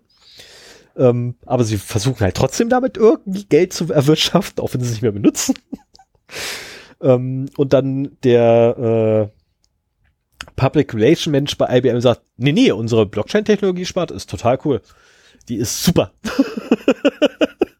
Also es, dieser Artikel liest sich echt super, bis also liest sich wirklich so, sagt man so, okay, das Ding ist absolut tot, die sind total am Ende, was das angeht. IBM wird das Ding dicht machen und da kommt die Aussage von diesem PR-Menschen und du denkst so, what? Moment, was? Wem möchte jetzt mehr glauben, den ehemaligen Mitarbeitern oder dem PR-Fregel? Ich nehme die Mitarbeiter. Ähm, dachte ich mir so, das werfen wir mal schnell in, in, in die Waagschale. Ne? Also es gibt bis heute kein erfolgreiches Blockchain-Projekt ähm, sowas irgendwie monetär Geld verdient. Ja, und äh, wir reden jetzt nicht von Cryptocurrency, sondern wir reden von echten Projekten. Ähm, was ich die, die Europäische Union mit ihren dämlichen E-Euro, also sorry, die können sich mal sonst wohin schieben. Das Ding wird auch eine totale Lachnummer werden. Wird ein Rohrkopierer sondergleichen werden. Nach dem, was die da bis jetzt erzählt haben von. Ähm, dann gab es den Ansatz, äh, ah, was war das andere? Dann, ähm, ach so genau, Vers Versicherungen wollten ja ganz gerne Blockchain-Technologie nutzen für ihre Versicherten. Wo ich so, äh, wofür? Ein Aktenordner ist viel besser, aber egal. Ist vor allem sicherer. Also noch und nöcher äh, bis hin zu Autos, die mit Blockchain ihre Diagnosewerte speichern sollten mit Blockchain, wo ich da außerdem so, geil, und wo kommt die, wo kommt die GTX 2800 hin? Oder ist RTX 2000 teuer? Ich bin mir wirklich sicher. Ich fand die Blockchain-Anwendung für einvernehmlichen Sex immer noch am besten. Das war die beste von allen. Keine Frage, die finde ich auch super geil. Zumal ja, wenn man halt Blockchain richtig versteht, auch sofort weiß, alles klar, jeder kann also sehen, mit wem ich gestern einvernehmlichen Sex hatte. Weil jeder hat die Daten ja. bei sich rumliegen. das ist so super. Ähm, Finde ich immer wieder cool. Wobei das mit Autos fand ich auch geil. Also da muss ich auch echt sagen, also sie wollten also eine kleine Box einbauen, die dann die Blockchain macht. Und ich denke so, ja, also Kryptowährung, was wirklich die einzige Anwendung von Blockchain ist, die halbwegs in Anführungszeichen erfolgreich ist. Ähm, mhm. Es gibt keine Kryptowährung, wo irgendwie nicht der Rechenaufwand oder der Energiebedarf, der, der Leistungsaufwand, nenn es wie du es möchtest, extremst in die Höhe geschossen ist nach kürzester Zeit. Ja, und also und immer höher schießt. Ja, also das ist ja das Problem bei der ganzen Sache, ne? Natürlich, weil jeder, jeder neue Block, der hinzugefügt wird, ähm, steigert halt den Gesamtaufwand. Weil der nachfolgende Block die Summe aller davor ist. Das ist ja blöd. Aber, also pauschal kann man sagen, Blockchain, Cloud und Security-Anbieter sind so die, die drei Sachen, wo du dich immer freust, wenn du ja. Nachrichten dazu findest. Ja, und jetzt habe ich noch einen vierten übrigens gefunden. Ich habe jetzt auch noch die Pornoindustrie gefunden für mich. das ist super. Dritter, sorry, das ist so super. Ja, ich, ich, ich kenne den Artikel nicht, aber ich kann mir denken, worum es geht. Und die haben auch ein, Moment. Die, die haben ein echtes Problem, aber versuch, versuch erstmal wieder äh, Fassung zu bekommen. Und erzähl mal erstmal, worum es geht. Also. Bevor ich in guter Facebook-Manier von der Überschrift auf den Inhalt schließe. Ja, es ist aber genau das. es ist genau das, woran du gerade denkst. Okay. Ähm, Pornhub hatte ein winzig kleines Problem, da sie ja Dezember letzten Jahres in die, stark in die Kritik geraten sind, oder kurz, kurz vor Dezember, so ein, fing eigentlich schon September an. Sie sind stark in die Kritik geraten, weil sie jetzt sehr viele ähm, nicht verifizierte Accounts haben, die ein sehr hohes Upload-Volumen haben bei denen und unter anderem dort halt auch Inhalte mit äh, ha, ha, ha, ja, Minderjährigen. Ja, auch, aber so die Gesamtsparte versuche ich gerade irgendwie im rechtlich relevant, mit rechtlich relevantem Material. Ne? Also im Gesamten. Naja, mit Material, das unter den Jugendschutz fällt. Vielleicht kann man nicht das nur, so sagen. Nicht nur. Nicht nur. Also die haben wirklich ein ernsthaftes Problem, auch mit, ähm, mit hier, äh, nennen wir es mal Upskirting. Um es mal bei Namen zu nennen, ne? Upskirting, äh, Rape, ähm, Porn und what, whatever. Also damit haben sie halt ein ernsthaftes Problem, wie halt alle, diese Portale. Und ähm, ihre Reaktion war halt äh, im ersten Schritt den Upload von nicht verifizierten Accounts verbieten. Der zweite Schritt war, wir schmeißen alle nicht verifizierten Accounts raus. Ihr dritter Schritt war, ähm, nee, Moment, der erste Schritt war, wir verbieten das Uploaden grundsätzlich. Dann haben sie im zweiten Schritt nur noch für äh, Teilnehmer ihres Model-Programms, warum mache ich das? Pornhub ist ein deutscher Anbieter, was soll denn der Scheiß? Äh, ihres Model-Programms. Ähm, Pornhub äh, ist ein deutscher Anbieter? Ja. Pornhub ist ein Deutscher. Ja. man mag es nicht glauben. Ich hätte auch erst auf den Ami getippt, aber nein, die Amis sind zu prüde dafür. Die machen das anders. Ähm, äh, dann haben sie, genau, das Modelprogramm. Dann haben sie alle nicht verifizierten Accounts gelöscht oder gesperrt, je nachdem. Bin ich mir gerade nicht mehr sicher. Und äh, jetzt haben sie halt angekündigt, ja, sie werden ihr Verifikationsprogramm ändern. Und bis zu diese Änderung halt komplett umgesetzt ist, kann man sich halt nicht mehr verifizieren, beziehungsweise nur noch sehr schleppend verifizieren. Das Ganze machen sie übrigens über einen externen Dienstleister, der Yoti, Jota, Yoti, der Yoti heißt, Y-O-T-I. Und dieser externe Dienstleister ähm, wird die Gültigkeit einer, eines staatlichen ID-Dokuments mit der User, mit dem User-ID abgleichen und dem Foto, was der User übermitteln muss. Ähm, also letztendlich muss man dann äh, hinschicken ein ID-Dokument. Äh, das muss man den quasi, ja, ich gehe mal davon aus, in die Kamera halten. Ähm, ja, so, und so ein, so ein Verifizierungsprozess habe ich bei irgendwas schon mal mitgemacht, wo du dann halt die, auch deinen Ausweis so zeigen musst, dass da irgendwelche Sicherheitsfeatures sichtbar werden. Nee, nee, so schlimm ist es nicht. So schlimm ist es nicht. Ähm, die machen das halt so, dass du halt ein äh, aktuelles Foto, also du brauchst ein ID-Card mit einem aktuellen Foto und dieses Foto wird dann biometrisch mit dein, also die biometrischen Merkmale dieses Fotos werden dann mit deinem Gesicht auf der Kamera abgeglichen. Angeblich. Also sprich, sie werden jetzt äh, biometrische Faktoren nehmen zur Identifizierung ihrer Nutzer. Und ich fand das so schön eigentlich. da meiner Meinung der, nach. Der Nutzer, die hochladen oder die Nutzer, die runterladen? Äh, alle, die sich verifizieren wollen. Und wer verifiziert, also nur verifizierte Nutzer dürfen hochladen. Ähm, ich glaube, der, der Großteil der Nutzer bei Pornhub will aber eher runterladen. runterholen sozusagen. Ja, aber die, die zum Beispiel ähm, raufholen wollen, ähm, wollen in der Regel nicht, dass man ihren Namen kennt. Ne, das ist so. das ist so schön. Achso, die, die und, äh, runterholen wollen, wollen aber auch nicht, dass man das Pornhub den Namen kennt. Ja, völlig richtig, völlig richtig. Aber zum Runterholen brauchst du keine ID. oder wie sagte es so schön in einer Werbung äh, mal eine Frau, also fürs Bett habe ich noch nie ein Buch gebraucht. Ähm, hat sich nicht irgendein, Polit äh, irgendein, irgendein berühmter Freckel mal den, den Spruch dann zu eigen gemacht gehabt? Ich glaube, da wurde hier, äh, oh Gott, wer ist der, der, der möchte gern Schlager, Freckel, äh, Bohlen. Gott, Dieter, äh, Dieter, Dieter Bohlen wurde der zugesprochen. Ne? Fürs Bett habe ich noch nie ein Buch gebraucht, was ja totaler Blödsinn ist. Weil bevor der Typ überhaupt aktuell war, gab es den schon in der Werbung. Und zwar äh, ah, ja, okay. von hier äh, wegen äh, hier gegen Analphabeten, ne, tu was und so. Über so und so viele Menschen in Deutschland können nicht lesen. Total geile Werbeblöcke, kann ich empfehlen. Ich habe mich teilweise echt gut weggelacht. Die waren echt gut gemacht, die Werbung. Ja, es gibt auch einen, äh, so und so viele Millionen Menschen in Deutschland können kein Ostdeutsch. Ja, das ist eine schöne Parodie darauf, genau. Genau. Das ist eine echt gute Parodie. Und ja, äh, also, den finde ich übrigens auch gut mit der Schrippe. Biometrische Verifizierungsverfahren genau. für Leute, die äh, Videos hochladen, hochladen wollen bei Pornhub. Mhm.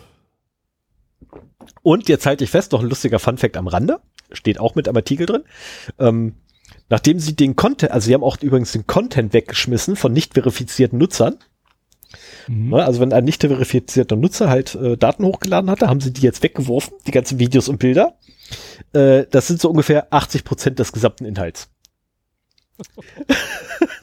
Ohne Worte. Und jetzt kommen die halbe biometrischen Daten. ja, ich bin, ich dachte erst, da wäre was ganz anderes hinter. Und zwar war ich eigentlich, dachte ich eigentlich, dass es wieder mal eine Runde gibt, dass äh, den Porno-Portalen Netzsperren drohen, weil sie keine Altersverifikation haben. Da ist halt Porno. Ach so, ja, okay. Der ist in Deutschland erst ab 18. Mhm. Und äh, ich dachte eigentlich irgendwie jetzt auch in den letzten zwei, drei Wochen was gelesen zu haben, dass da äh, wieder Ärger gibt, weil die eben keine wirkungsvolle Altersverifikation haben und jetzt irgendwie über Biometrie rausfinden wollten, ob der User äh, der da schwer atmend äh, vor seinem Endgerät hockt, äh, über 18 oder unter 18 ist, keine Ahnung. Also es gibt doch. Und, ja, bitte. Und äh, ich habe jetzt nochmal eben parallel gegoogelt. Das, das war eine Sau, die äh, im, einmal im April und einmal im Juli 2020 wohl durchs äh, digitale Dorf getrieben worden ist, aber anscheinend nicht jetzt gerade, ähm, keine Ahnung, wie das da äh, weitergeht, aber äh, wie gesagt, das wäre das, worauf ich geschlossen hätte von der Überschrift, mhm. die ich gelesen habe. Äh, und in, in schönster Facebook-Manier, weil die Leute da lesen echt nur die Überschriften und regen sich dann anschließend darüber auf. Das ist total zum Kotzen. Ja. Ähm, wenn ich einen Artikel kommentiere oder teile, dann habe ich den komplett gelesen und naja, aber es zeigt mal wieder, wie schief man da liegen kann. Also es ist mir auch schon passiert, dass ich äh, Artikel weitergeleitet oder äh, geteilt oder whatever, wie man es bezeichnen möchte, habe, bevor ich sie gelesen habe, aber in der, in der Regel lese ich sie grundsätzlich, wenn ich sie auch verteile. Ne, so, meistens habe ich aber den Link, oder bis ein paar Mal habe ich dann auch den Link schon vorher weggeschickt gehabt, habe mir dann das Ding erst durchgelesen, dann musste dann hinterher hinterher schicken, äh, sorry, liest das nicht, es lohnt sich doch nicht. Ähm, ist dann auch peinlich, keine Frage. Aber passiert zum Glück nicht ganz so oft. Nur so, was ich achtmal im Jahr. Ne, bei allen, die ich so wegschicke, und das sind ja. viele. Ja. So, aber damit wäre ich da mit den Nachrichten durch und würde mich jetzt ganz auf meine Lakritze stürzen. Weil mir mich ja, Hals aber äh, schmatzt nicht so laut ins Mikro. Ich tue mein Bestes. Ja. Ich tue das. mein Bestes. Es. Na, Na, super. Nein, Quatsch. Okay, dann ähm, drücke ich den magischen Knopf und gebe die. Alles klar, dann kommen wir zum Thema des heutigen Tages. Ich bin mal wieder dran. Ja, ich wollte gerade noch sagen, dann gebe ich jetzt das Mikro frei für dich. Unterbrich mich ruhig. Bitte. Ich bin ja nicht wichtig. ich bin ja nur 20 Prozent des Podcasts. 20 Prozent? Nee, du bist, wenn nach Redeanteil geht. Oh, das ist fies. Das ist gemein. Das kannst du nicht machen. Aber das, das ist eine Zahl, die wir auch äh, für die Podcast-Episoden gar nicht haben, ne? Nee. Das, das kam nur bei Jitsi raus, beim Hörertreffen. Richtig. Irgendwie sechs Stunden Hörertreffen, Redeanteil Stefan zwei Stunden, Redeanteil Sven eine Stunde. das ist aber auch Und immerhin die anderen drei Stunden äh, Alle haben anderen. halt unsere Gäste geredet. Richtig. Gut, wir haben ab und zu sind wir auch mal übereinander gewesen, aber das war auch relativ kurz und klein immer. Ich suche gerade den Screenshot ja, davon. Wir sind das ja gewohnt, uns gegenseitig ins Wort zu fallen. Das mache ich jetzt auch, weil jetzt komme ich zum Thema. Ja. Das heißt, wie ihr schon im Podcatcher gesehen habt, äh, Wurmbefall im Smartphone. Und äh, worum geht's denn da überhaupt? Ich hatte eigentlich erst für die News einen Artikel rausgesucht, äh, den ich hier jetzt auch nochmal in Shownotes referenziert habe.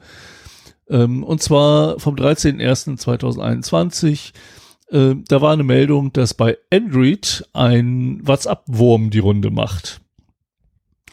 Und zwar haben da äh, slowakische IT-Security-Spezialisten ein Virus entdeckt, der halt Android-Handys infiziert und sich über WhatsApp weiter verbreitet. Und das Merkmal eines Wurms ist halt, dass es eine Malware ist, die über Mechanismen verfügt, über die sie sich selber auf weitere Endgeräte verteilen kann, indem sie andere Endgeräte infizieren kann.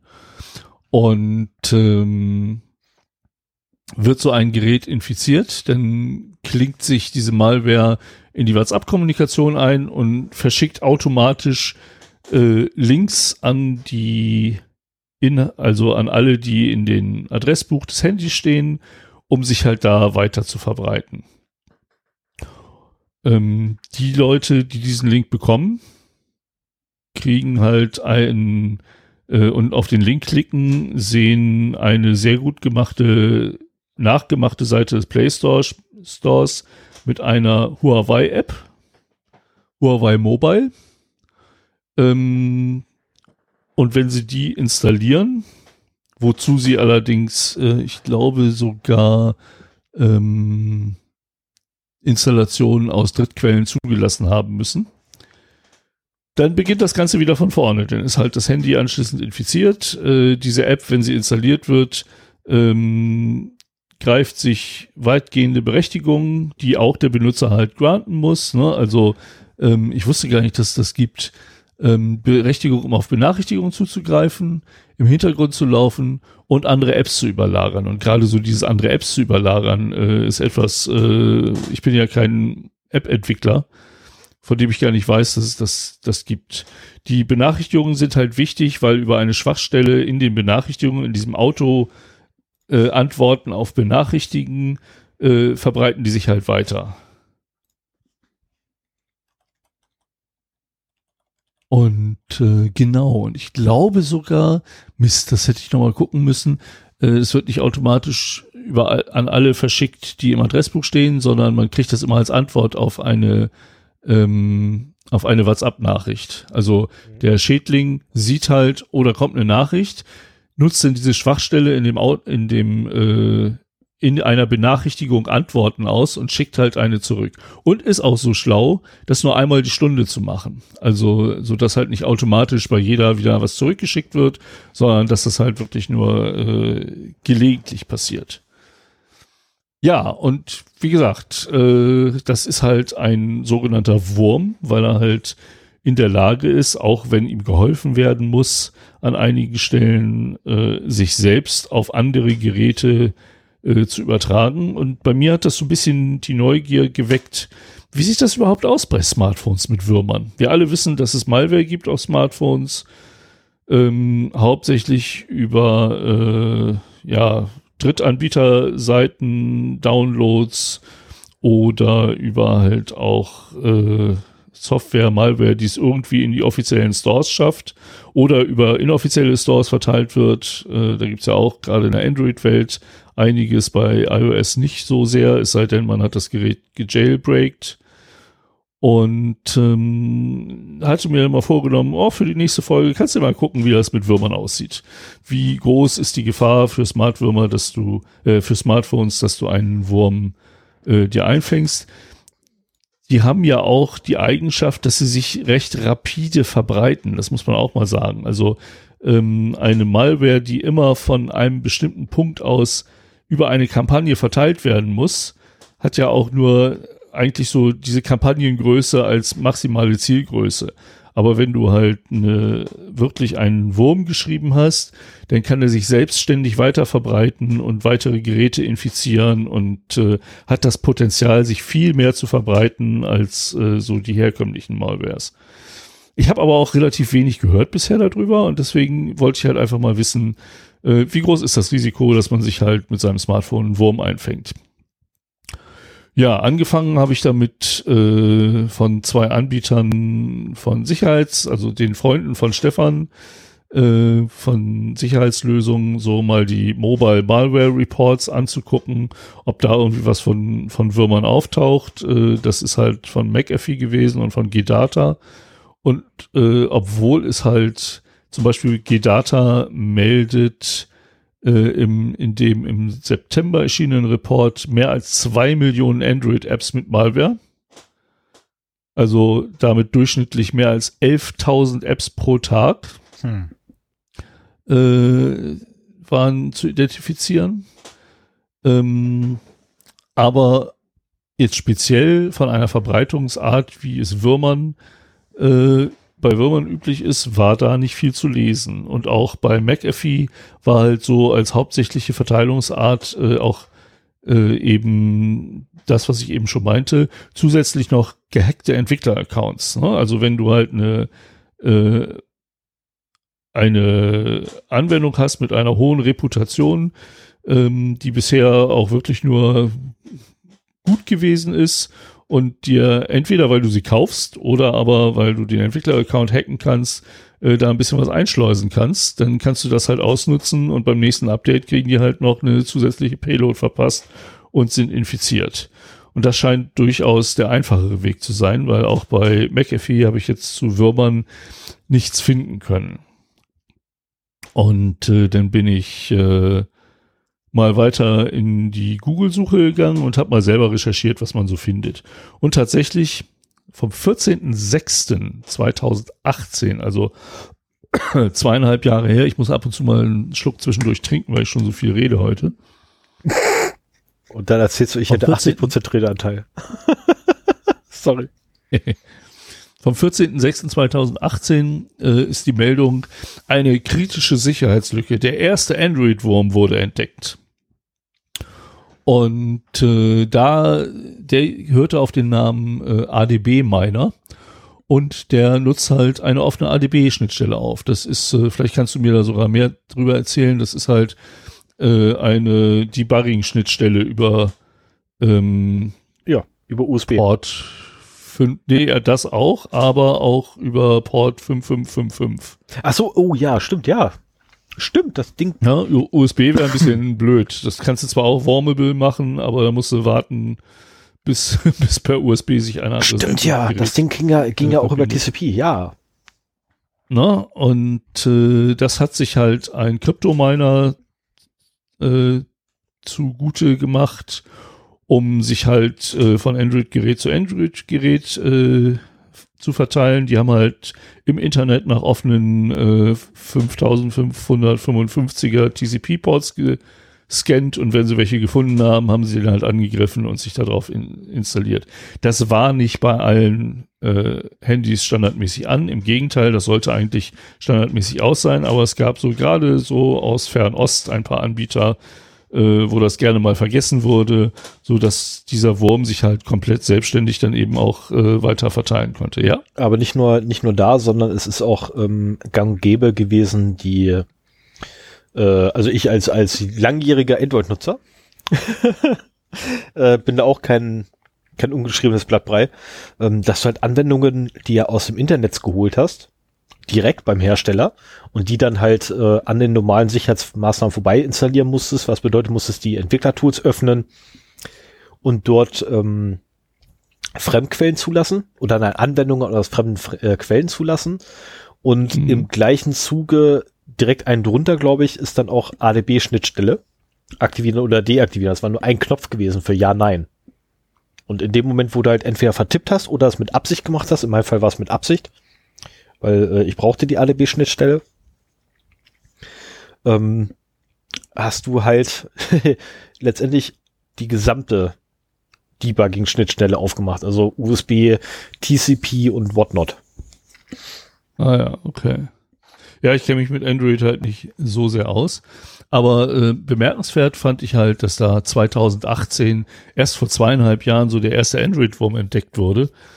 Ähm, aber ich habe halt viele Quellen angezapft und, und gegoogelt, was das Zeug hielt. also ich, ich habe wenig Kompetenzen, aber ich kann gut googeln. Das kann ich immer wieder sagen. Naja, und siehe da, vier Jahre vorher, 22.10.2014, Cola Ransomware has learned to, how to warm Android Outbreak. Schon mal vier Jahre vorher, ne? ähm, ne? Genau, vier Jahre vorher wurde äh, eine neue Variante von einer Malware für Android entdeckt, die wurmfähig war. Und ähm, die machte das relativ ähnlich wie WhatsApp, allerdings äh, wurde hier über SMS-Spam dann äh, an jede einzelne Person in der Kontaktliste verbreitet.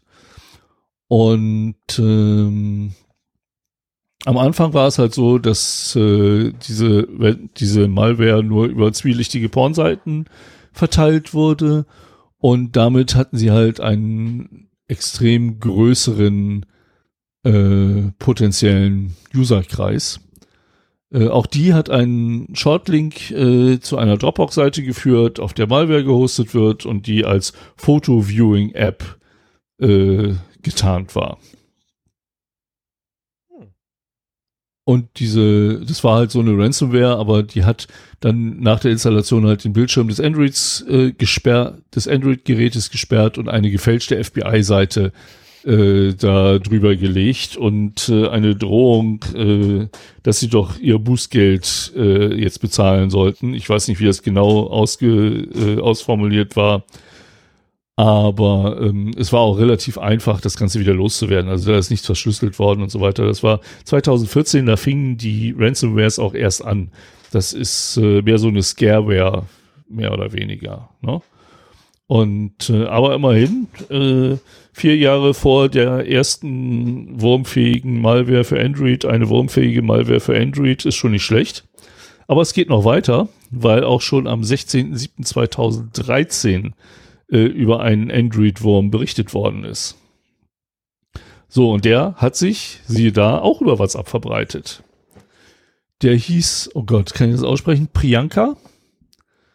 Und äh, er hat auch wirklich Schaden auf dem Telefon hinterlassen, weil er halt an die Kontakte im äh, Adressbuch eben seinen Malware-Link verschickt hat und diese Kontakte dann alle in Priyanka umgenannt hat.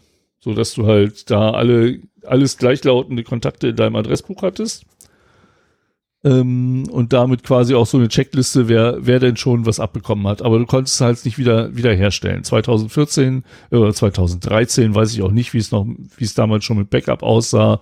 Äh, ob das denn auch bei Google, äh, Android hat ja Google Kontakte als Grundlage, wenn du die Google-Dienste nutzt, ähm, ob du das daraus noch wieder herstellen konntest oder nicht.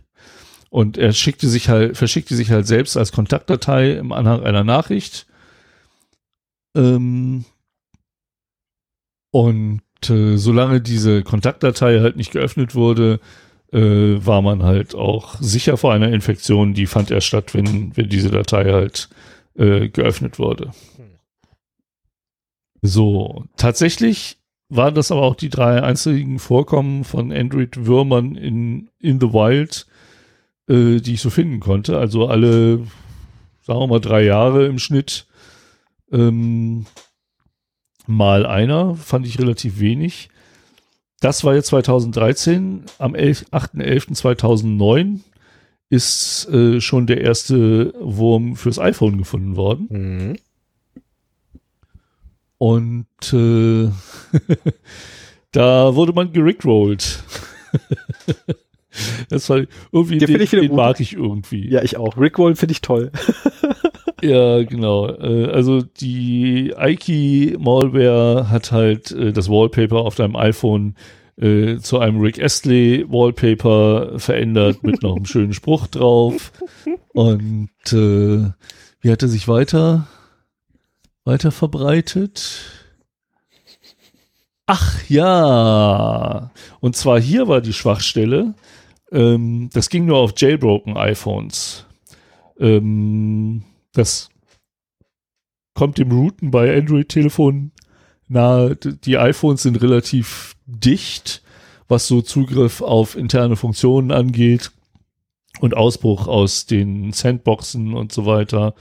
Ähm, aber es gab immer mal wieder Jailbreaks, die halt dafür gesorgt haben, dass einzelne Versionen dann eben offener waren, dass man andere Apps installieren konnte, dass man mehr Funktionen nutzen konnte. Ähm, ich habe selber früher gelegentlich mal ein Jail oder mein, mein iPhone, wie heißt das, gejailbreakt? Ist auch egal. Aufgebrochen. Ähm, Ausgebrochen. Aufgebrochen. Beim, beim, beim genau. Ausbruch aus, geholfen. Aus dem Gefängnis befreit. Und äh, ja, mit so einem Jailbreak in einigen Versionen kam es halt dazu, dass eben auch äh, SSH als Daemon installiert wurde und der mit einem Standardpasswort versehen war. Und über diese einfache Quelle hat sich der Wurm halt äh, verteilt, indem er halt auch wieder im Internet gesucht hat äh, und dieses äh, iPhone, jailbroken iPhone typische Standardpasswort versucht hat. Und wenn er reinkam, hat er halt wieder einen infiziert. Das ist äh, in, das hört sich so an, als wären es relativ wenige, aber ich denke mal, weltweit gesehen, und so muss man das ja hier sehen, werden das schon einige gewesen sein, auf die er sich verteilen konnte. Und ich meine, der, hey, der war harmlos, ne? Also, äh, das hat wirklich jemand geschrieben, weil er da Bock drauf hatte und weil er wahrscheinlich niemandem wirklich äh, ernsthaft da Schaden zufügen wollte, sondern weil er es einfach nur witzig fand. Aber auch hier, und das war auch der einzige wirklich äh, in the wild Worm, den ich gefunden habe fürs iPhone. Ähm, und der ging auch nur wegen des Jailbreaks. Ne? Also ähm, ich kann da mittlerweile nur von abraten. Also Jailbreaks werden immer schwieriger. Früher war das so, dass teilweise schon, wenn eine neue Version von iOS rauskam, war der Jailbreak auch gleich da. Mhm. Ähm, mittlerweile ist das nicht mehr so einfach und teilweise sind die auch nicht persistent. Das heißt, wenn man sein iPhone startet, muss man es wieder oder neu startet, muss man es wieder neu jailbreaken, ähm, weil das diesen Neustart nicht überlebt. Ähm, und es bedeutet aber auch, erstens, dass man sich von irgendeiner komischen Seite da eine Software auf seinem Handy installiert, wo man nicht weiß, was sie sonst noch macht, wie zum Beispiel SSH-Demons mit Standardpasswörtern installieren. Und du kannst dein Telefon auch nicht mehr updaten. Und der aufmerksame Zero-Day-Hörer weiß, Security-Updates sind das A und O, äh, wenn man halt äh, bei dem Rennen zwischen kriminellen Hackern und äh, einem sauberen Betriebssystem vorne bleiben will. Und deswegen, und ich glaube, die, die Vorteile sind auch nicht mehr so groß. Also heutzutage lohnt es sich überhaupt nicht noch sein, sein iPhone zu jailbreaken. Und genau aus diesen Gründen würde ich das auch nicht machen. Aber, also das waren die iPhone und Android-Würmer, die ich halt äh, aus Berichten äh, gefunden habe, dass sie in The Wild auftauchen.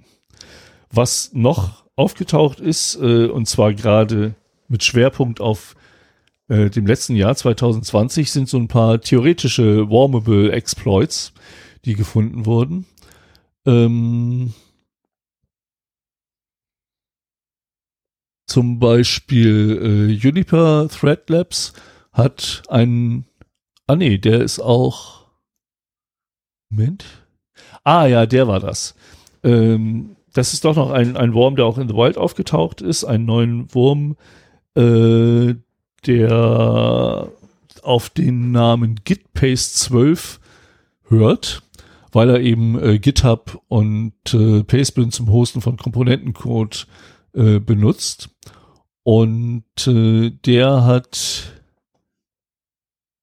eine in der neuesten Version äh, eine Liste von Schwachstellen und Exploits, also von, von 30 Schwachstellen und auszunutzenden Exploits, ähm, die er mit sich bringt und äh, die er halt ausprobiert, um sich weiter zu verbreiten. Das heißt, es ist auch kein expliziter Android-Wurm.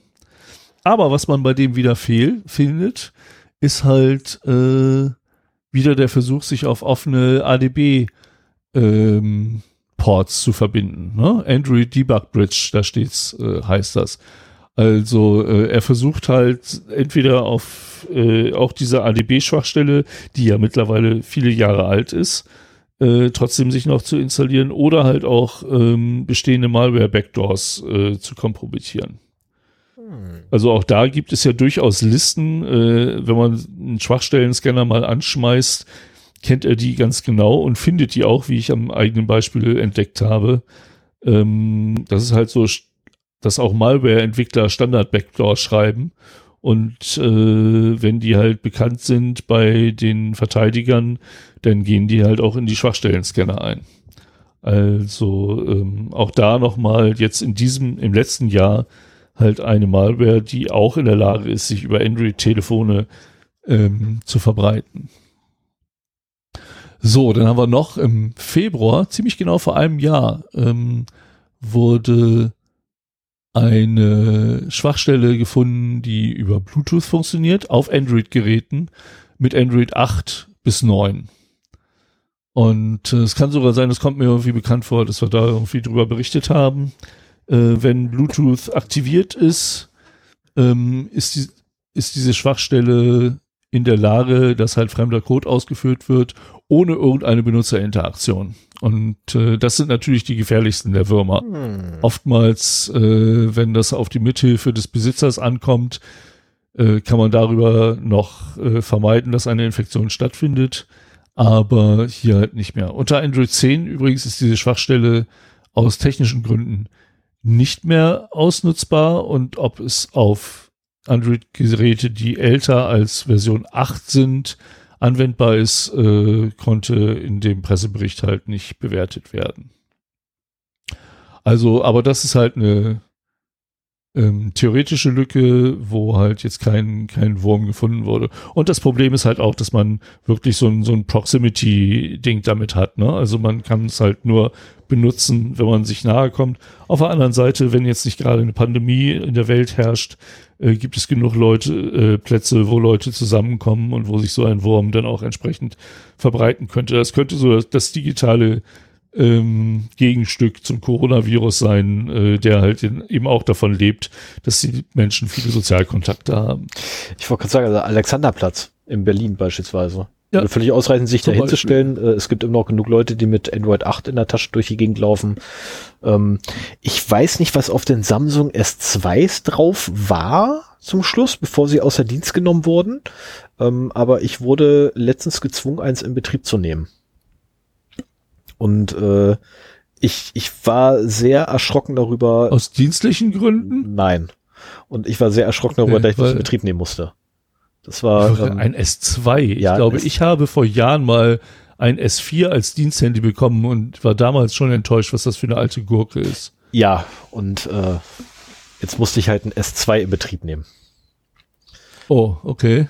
Also, nee, also war erschreckend, war echt erschreckend. Und dann so die erste Frage wie immer so, hey, hast du einen Samsung-Account? Nein.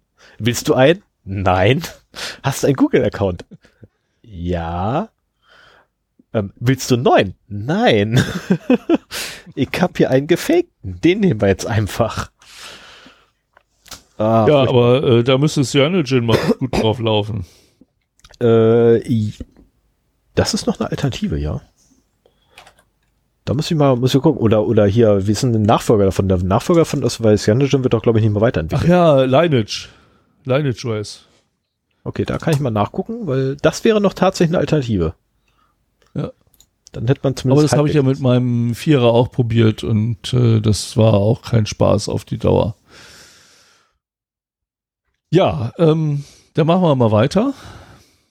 Und auch 2020, am 9.10., also nur ein paar Monate her, ähm, hat eine Gruppe Whiteheads äh, sich mal die Infrastruktur und Systeme von Apple angeschaut und das, was ich ursprünglich bei den äh, Messengern sagte, traf hier nämlich zu, dass sie im Laufe von drei Monaten 55 Schwachstellen gefunden haben, von denen einige Angreifer die vollständige Kontrolle über Kunden- und Mitarbeiteranwendungen ermöglicht hätten.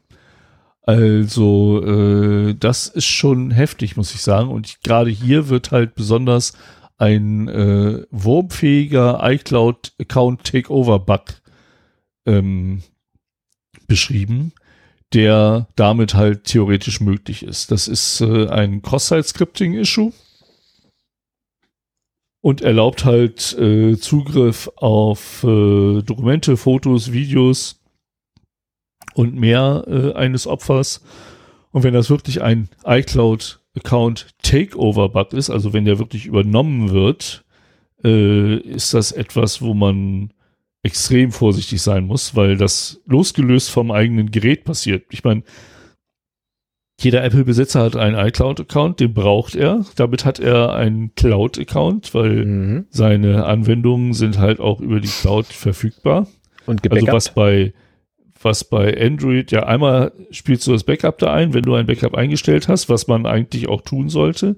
Auf der anderen Seite kannst du aber auch über die iCloud auf äh, viele der Apple Standard Apps zugreifen. Ja. So, du hast äh, deinen Terminkalender da, du hast deine Mail da und so weiter. Und ähm, damit hast du alles, was du auf deinem Telefon hast, oder vieles, Drittanbieter-Apps natürlich nicht so, aber äh, alles andere hast du dann eben auch äh, deine iCloud.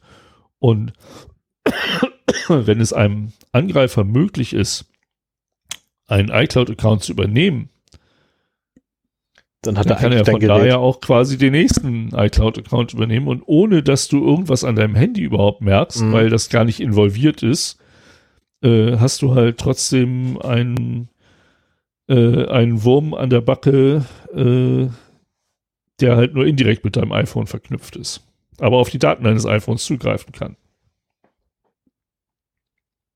So, und dann äh, nicht, und da ist auch kein, kein Jailbreak nötig oder sowas.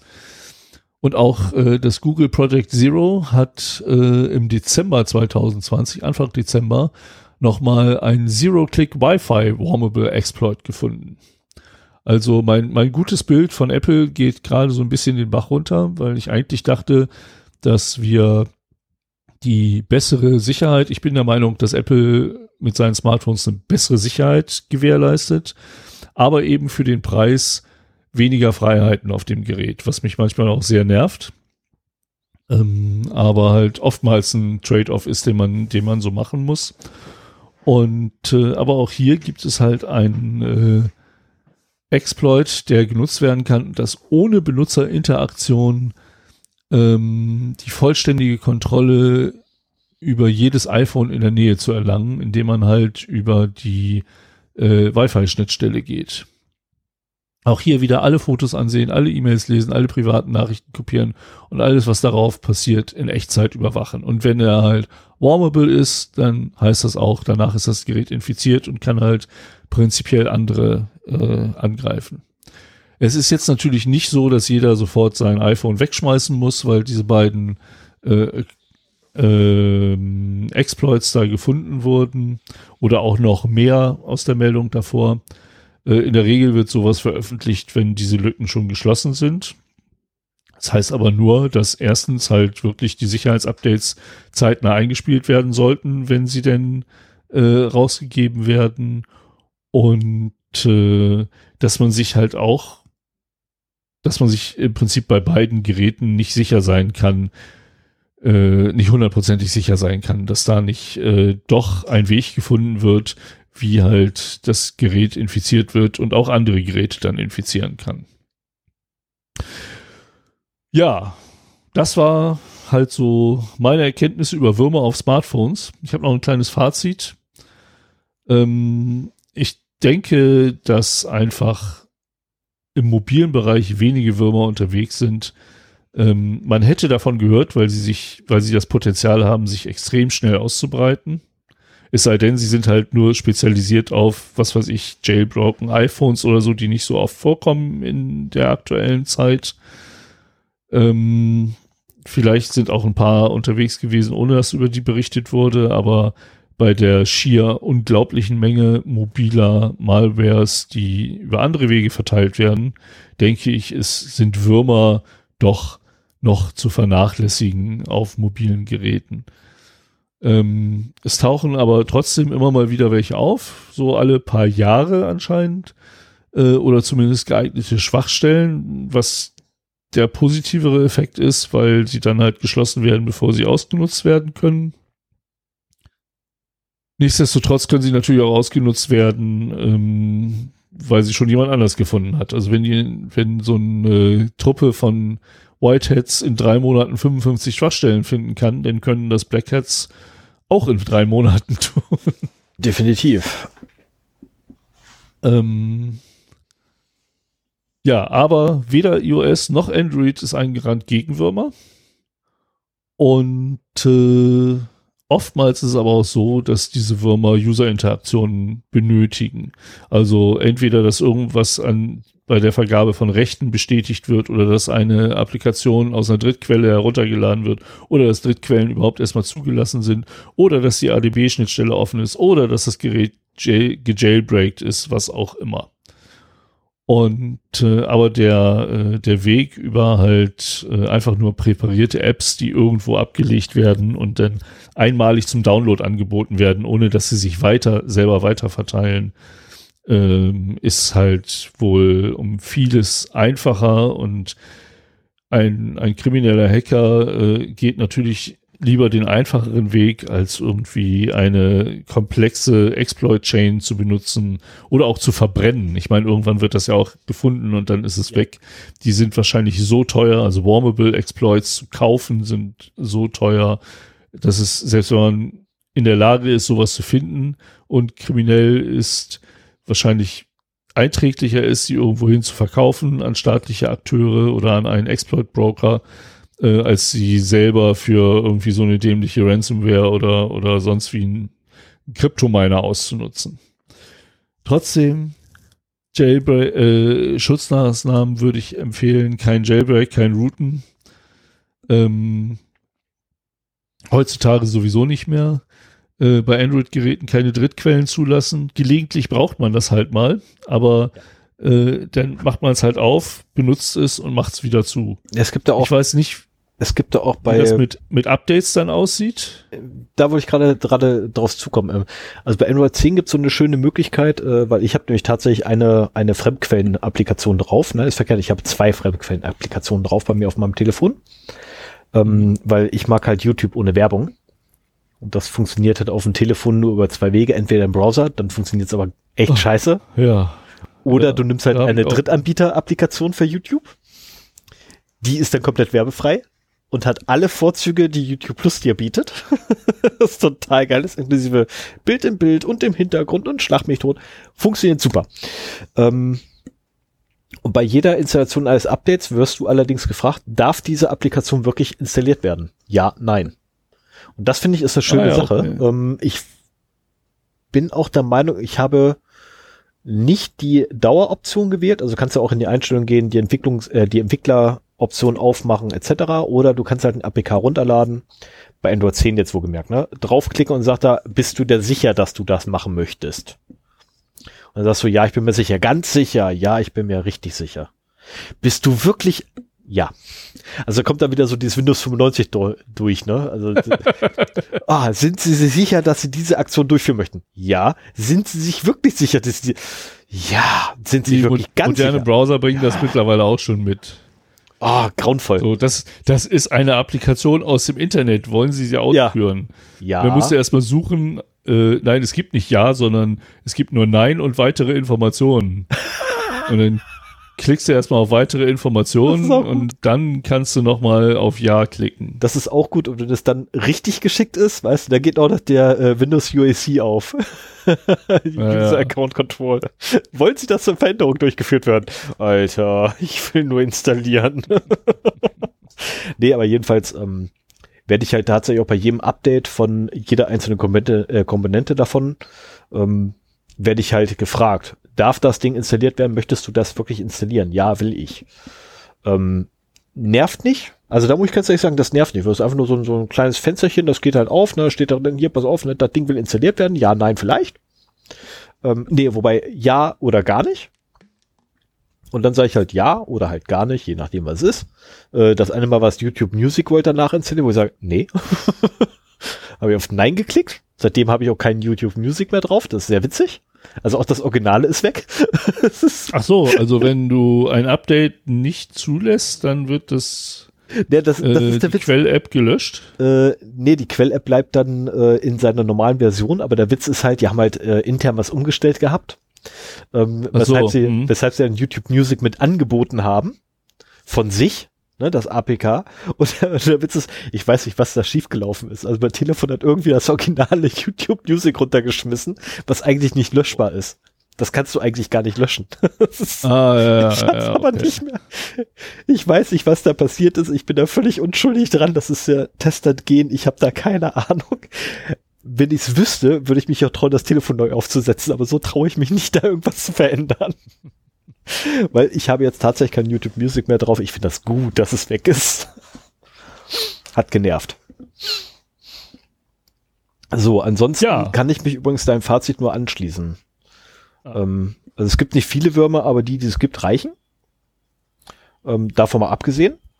Äh, die übrige Malware, die so unterwegs ist, ähm, ist schlimm genug.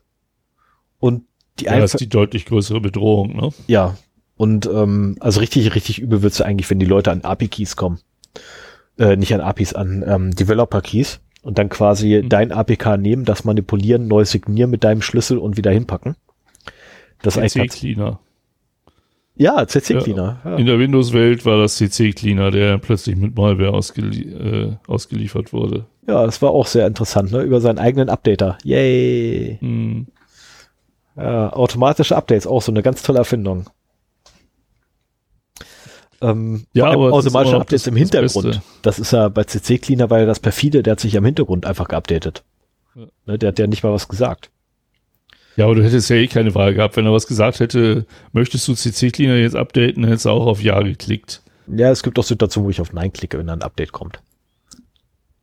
Gut, bei meinen Anwendungen in der Regel, äh, also bei VLC Media Player zum Beispiel, sage ich regelmäßig Nein, weil äh, ich weiß nicht warum, die haben Down-Zertifikatsprobleme. Ja, hatte ich bei mir auch. Jetzt nicht mehr. Also lass mich raten, du hast gesagt gehabt, ich akzeptiere es mal. Ja. Ja, das Ach mache ich zum Beispiel nicht. ja. Ich gehe auf die Website, ich gehe tatsächlich auf die Website und lade mir die aktuellste Version runter. Das ist, ähm, also ich, ich verstehe nicht, warum die Ich habe es mehrfach, ich habe es mehrfach abgelehnt äh, und äh, dann irgendwann halt doch zugestimmt. Also das, das hat mich auch extrem gewundert. Ich gehe einfach auf die Seite Ja, mir das war, war nicht der, war nicht der richtige Weg. Das Nein. ist mir bewusst. Du solltest mal in den Optionen nachgucken, ob du es dauerhaft akzeptiert hast. Weil das wäre übel. Es gibt nämlich zwei, äh, drei Buttons. Ähm, 24 Stunden akzeptieren, dauerhaft akzeptieren oder nee, wir machen es nicht. So, Ja, dann lass uns doch mal zum unterhaltsamen Teil kommen. jo, dann kommen wir mal zum unterhaltsamen Teil des Abends. Ähm, uns wurde zugespielt von einem Hörer, äh, bei dem wir wieder nicht wissen, ob wir den Namen nennen dürfen. Ähm, also bitte, wenn, wenn, wenn ihr uns E-Mail schreibt, ja, okay, äh, nein, anders. Ähm, also wenn wir eure Namen verwenden dürfen, dann teilt uns das mit, weil standardmäßig sagen wir eure realen Namen nicht. Ja, also na, oder nein, Namen, die wir halt von euch kriegen, verwenden wir grundsätzlich nicht. Ähm, wenn wir das per E-Mail bekommen, wenn das genau. über die Webseite also, Webseite ist eine ganz andere Thematik, da kann leider jeder ja. alles sehen. Infolgedessen müssen wir einfach davon ausgehen, okay, den Namen darf man sehen. Aber bei E-Mails, die wir kriegen, äh, verwenden wir grundsätzlich keine Namen. Oder ne, wenn wir es dann hier im Podcast besprechen. Äh, es sei denn, ihr schreibt explizit rein, ihr dürft gerne meinen Namen nennen. Ne, oder ich habe da nichts gegen. Äh, in dem Fall ist es leider so, da stand nichts bei. Infolgedessen tut mir furchtbar leid, aber du wirst mit Sicherheit gleich wissen, dass du gemeint bist. Ähm, und zwar haben wir ja diese, diese tolle Tradition, dass wir während des Podcasts ähm, schmatzen, Süßigkeiten essen und vorzugsweise da natürlich Lakritze. So wie ich zum Beispiel. Schon lange und, nicht mehr. Und Sven ist ja auch schon seit seit kurz vor der Aufnahme schon hier total am, am Sabbern gewesen, weil ich habe Lakritze und er nicht. Nee, nee, nee, nee, nee. ich schicke dir demnächst mal ein Päckchen rüber. Ernsthaft, du kriegst von mir echt ein Care-Paket, das geht nicht. Du kannst, ich kann dir, nee, ey, das kann ich nicht angucken, weißt du, was du da isst. Das geht nicht. Also du kannst doch nicht Müsli-Riegel essen. So, aber wir sind ein, ein das sind Früchteriegel, die sind lecker. Ich habe kein Armbrot gehabt. Ja, noch schlimmer. Wir sind, wir sind ein wir sind ein Salmiak und Lakritz. Lakritz-Podcast, ja, ja. Wir ja, sind ein Süßholz-Podcast das, das Lakritz-Ding ist auf dich zurückzuführen. Das stimmt. Nicht. Und äh, seit wir, Nein. wir nehmen ja seit einem Dreivierteljahr, wir nehmen fast seit einem Jahr nicht Ich wollte gerade sagen, seit fast einem Jahr nehmen äh, lokal auf, ja. Ja, wir haben wahrscheinlich noch im Februar ab und zu mal, aber wir haben ja auch schon durch Stuttgart äh, viel Remote gemacht, so dass du das gar nicht so unerwartet traf. Ähm, und seitdem ist mein Lakritzkonsum extrem zurückgegangen, muss ich sagen. Du machst einen Fehler, das weißt du, ne? Nö. Also was das dann geht, gerade in der jetzigen Zeit mit, mit Corona und was da nicht alles vor der Tür steht. Achso, ja, erzähl Fehler. mal, worum es geht, dann kann ich nämlich hier meinen Müsli-Riegel bei aktivierter Räuspertaste essen. Weil nämlich Forscher an der, oh verdammt. Ich glaube, ich brauche dich doch nochmal. Wie hieß denn das Institut, wo die waren? Ich habe vergessen, welche Institut die waren. Ah, verdammt. An welchem Institut haben die denn ist doch gearbeitet? Erzähl, ist doch egal. Nee, das ist nicht egal. Ach, scheiß auf. Forscher haben jedenfalls rausgekriegt, dass ähm, ein Wirkstoff im Süßholz, ähm, und Süßholz ist ja einer der Grundbausteine für Lakritze, nämlich das Glycyrrhizin. Okay, das war völlig falsch, ist mir auch völlig egal. Ich glaube, Glycyrrhizin oder so ähnlich heißt das Zeug. Ähm, scheinbar tatsächlich dafür sorgt, dass äh, SARS, also das Problem, was wir halt haben, SARS-CoV-2 in dem Punkt, ähm, der Coronavirus dazu scheinbar äh, sich nicht mehr mal reproduzieren kann und die Reproduktion von dem verhindert bzw. behindert. Und zwar in einem Ausmaß, wo man tatsächlich, äh, ist eigentlich total geil. Ähm, wo man quasi Süßholzwurzelextrakt als Therapiemöglichkeit in Betracht ziehen könnte. Klar, muss man ein bisschen weiter forschen, wie man das wirklich machen muss. Ähm, aber wenn man sich alleine das äh, Bild anguckt, was dazu gibt, es ist schon sehr, sehr geil und sehr vielversprechend. Also ich habe da große Hoffnung, dass mein Lakritzkonsum dafür sorgt, dass ich weniger Probleme mit Corona kriege. ähm, es macht auch, also muss ich echt sagen, also als die E-Mail angekommen ist, habe ich erst gedacht so, okay, da will mich einer verarschen. Dann habe ich, dann, ja, ja. dann habe ich den Bericht gelesen. dann habe ich den Bericht gelesen, da dachte ich, okay, da will jemand unseren Hörer verarschen. Und dann habe ich das meinem besten Freund geschickt und habe gesagt, habt hier, ähm,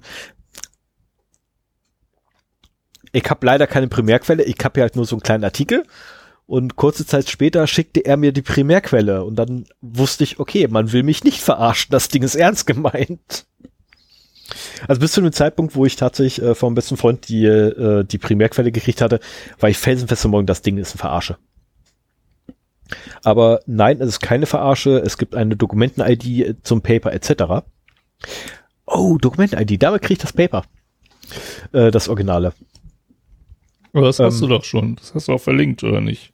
Ja, ich habe bei, ist bei der Abstract. Das ist der Abstract. Ach so, okay.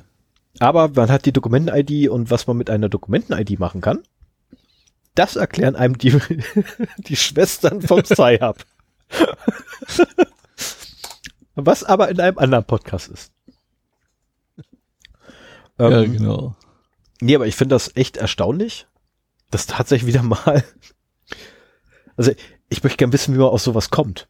Das ausprobieren. Das, das ist echt so, weißt du, da, da möchte ich lieben gerne in diesen, diesen, diesen Versuchsmeeting mit dabei sein, weißt du, wo so zwei Wissenschaftler sich aus dem Gang treffen, so, ah ja, ich versuche was, ne, und hm, hier und da und Süßholzextrakt. Süßholzextrakt, Mensch, das hilft doch mit Sicherheit auch. Also, ich kann mir das nicht mehr vorstellen, wie das gelaufen sein könnte. Das war teilweise kann das auch wirklich so laufen, dass das zwei Lakritz-Fans sind, die irgendwie auf der Suche nach Fördergeldern waren und sich gedacht haben, auch untersuchen wir doch mal die Auswirkungen von Süßholzextrakten auf die Ausbreitungsgeschwindigkeit des Coronavirus. Und dann haben sie selber nicht dran geglaubt und plötzlich rausgefunden, oh, das, das passt schon. Die brauchten halt noch einen Drittmittelbeitrag und, und starten dabei auf eine Tüte Katjes oder so. Also entweder das, entweder das oder es war, ich habe es vergessen, was Teflon oder was der Superkleber. Einer von beiden ist durch einen Laborunfall entstanden. Da ist aus Versehen was reingefallen, was er nicht rein sollte. Und äh, ich habe ich hab nur leider vergessen, was es war. Das eine war, weil das Experiment vergessen wurde und das andere, da ist was reingefallen, was nicht rein sollte. Ah, ähm, ich glaube, der Superkleber wurde vergessen und das Teflon war, weil da was reingekippt ist oder anders, nach egal. Ähm, und ich, ich vermute mal, das war da genauso. Ja, wahrscheinlich auch ne, so, so, naja, so ihre Virenkultur gehabt und beugten sich da drüber und aus der Tasche, weißt du, ist so, ist so, so ein, so ein Katjes Drops rausgefallen oder so ein Haribo Drops oder so. so, plupp rein auf einmal die ganzen Viren so, oh, weg hier! Kann ich mir gut vorstellen. Ja, wäre zu schön. Also ein Medikament wäre ja auch noch etwas, was, ja. Was sehr gut wäre, wenn man halt bei einem sich andeutenden schweren Verlauf irgendein Medikament geben kann und dann mildert sich der Verlauf. So, das, das wäre, das wäre, das wäre wirklich ein Segen. Das wäre wirklich ein Segen ja, für die Welt. Das würde auch sehr viel einfacher machen. Ja. So, soll ich mal meine letzten beiden Punkte noch anbringen? Äh, wo ist mein letzter Punkt hin? Ich habe da Du hattest nur den einen. Die anderen Ach nee, den habe ich, den hab ich News, den habe ich ja schon in News reingepackt gehabt, stimmt. Ich habe ja. Pornhub in News gepackt, obwohl ich echt gut gelacht habe. ich find's auch noch geil. Ja, ich ich brauche mal eure Hilfe. Ähm, oh oh. Ich habe ein Problem mit meinem Internetprovider, die Deutsche Glasfaser. Die haben mir im September äh, eine Faser ins Haus gelegt und versprochen, dass ich da 400 Mbit im Download habe, 200 Mbit im Upload. Und es fühlte sich aber irgendwie nicht so schnell an. Und dann habe ich halt mal so ein bisschen per WLAN gemessen und festgestellt, oh, das sind ja einstellige Mbit-Werte.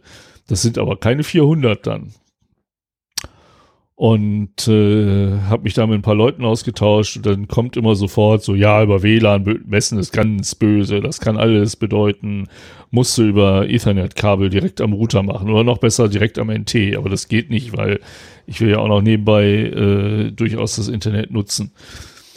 Ja, und äh, dann habe ich mir, habe ich glaube ich auch schon mal in einer der Folgen erzählt, einen Raspberry Pi 4 besorgt, weil der halt äh, der einzige Raspi ist, der in der Lage ist, äh, schnelle, also die 400 Mbit wirklich zu messen. Alle anderen haben ja äh, Netzwerk über USB 2 laufen mhm. und schaffen es damit halt nicht. Und äh, habe mich schon gewundert, ich habe mir auch ein Gehäuse dazu bestellt, da war ein Lüfter dabei. Ich habe noch nie einen Raspi äh, mit Lüfter betrieben, aber ich hatte schon gehört, so der braucht das. Also machst es mal. Und dann habe ich das Gehäuse zusammengebaut und äh, mir ein Skript installiert, das alle 14, alle 15 Minuten äh, die Netzwerkgeschwindigkeit und die Latenz misst über die Speedtest äh, Command Line, über Speedtest Command Line Interface. Funktioniert alles bestens. Äh, da kommen halt Messwerte in eine CSV-Datei, die wird halt gleich zu GNUplot weitergereicht. GNUplot generiert drei Bilder der letzten zwei Tage, der letzten Woche und aller Messwerte und stellt mir das auf der Webseite dar. So, und das läuft jetzt im Hintergrund und ich kann halt immer auf meine äh, Messwerte zugreifen und gucken, wie schnell mein Internet gerade ist oder vor 15 Minuten gewesen ist spätestens. Das Problem ist, ich habe irgendwann, weil dieser Lüfter einen extremen Lärm macht, also in dem Zimmer steht eigentlich nur das Schlagzeug von meinem Sohn, wenn der spielt, stört ihn das nicht. Aber äh, mittlerweile hört man den Lüfter auch schon im Flur krächzen und es ist nur eine Frage der Zeit, bis das noch mehr durchs Haus tönt. Äh, wir haben einen Hund, äh, falls das, falls du es noch nicht weißt, äh, der hart wie Sau. Wir wissen, wie viele Haare sich da schon verfangen haben. Auf jeden Fall kommt man in das Musikzimmer rein und hört nur so äh, äh, äh, vom Lüfter.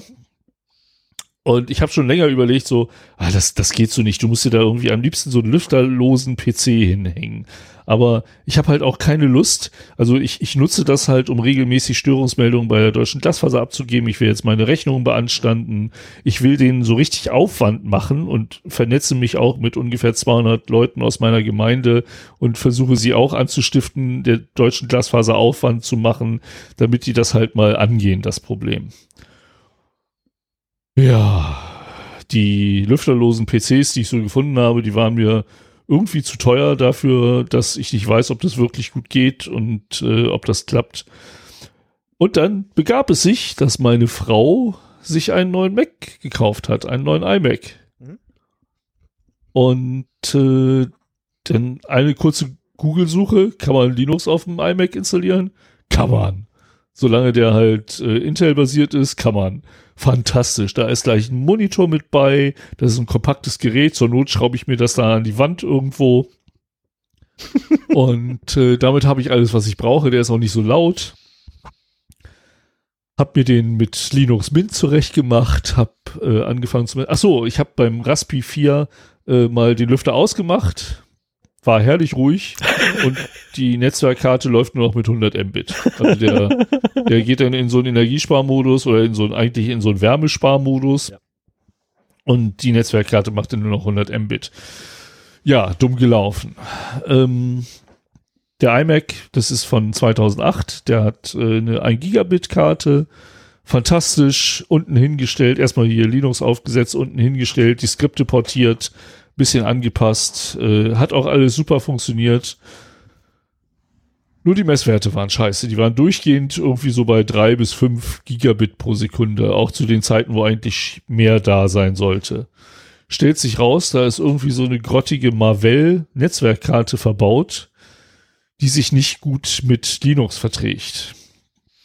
Und äh, so 500 Gigabyte lang äh, nee, 500 Megabyte lang scheint die auch eine gute Performance zu haben, weil wenn ich das Ding ausmache, wieder anmache, der erste Messwert ist super und der zweite ist dann scheiße und er bleibt dann scheiße. Und äh, komischerweise im Upload misst er die vollen 200 Mbit weiter, aber im Upload wird auch weniger Daten verbraucht. Vielleicht kommt, bricht das später auch noch ein, das weiß ich nicht. Im Download ist es auf jeden Fall sofort äh, übel schlecht. So, und wo ich eure Hilfe brauche, ist so, entweder habt ihr eine Ahnung, welche Distro mit einem Anfang 2008er iMac äh, so harmoniert, dass die Netzwerktreiber funktionieren. Ich meine, das muss ja beim, beim Mac, also Mac OS muss es ja auch funktionieren. So. Deswegen wundert es mich, das ist halt ein BSD-basiertes System, habe ich von Stefan gelernt. Vielleicht geht FreeBSD. Hat irgendjemand von euch einen iMac 2008 mit Linux laufen und keine Probleme mit dem Netzwerktreiber. Wäre super, da einen Tipp zu bekommen.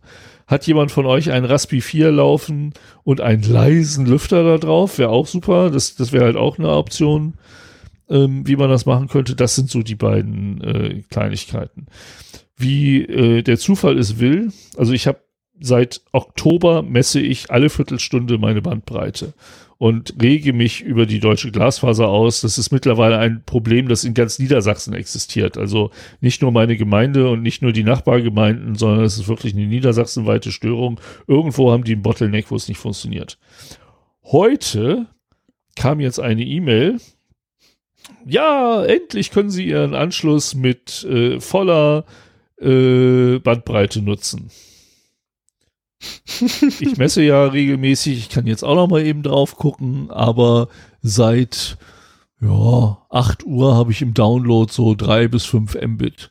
Also die, die Rate ist komplett einge eingebrochen wie jeden Tag zur, äh, zur Primetime. Ich habe mein NT äh, auf Werkseinstellung zurückgesetzt, äh, wie mir geraten wurde.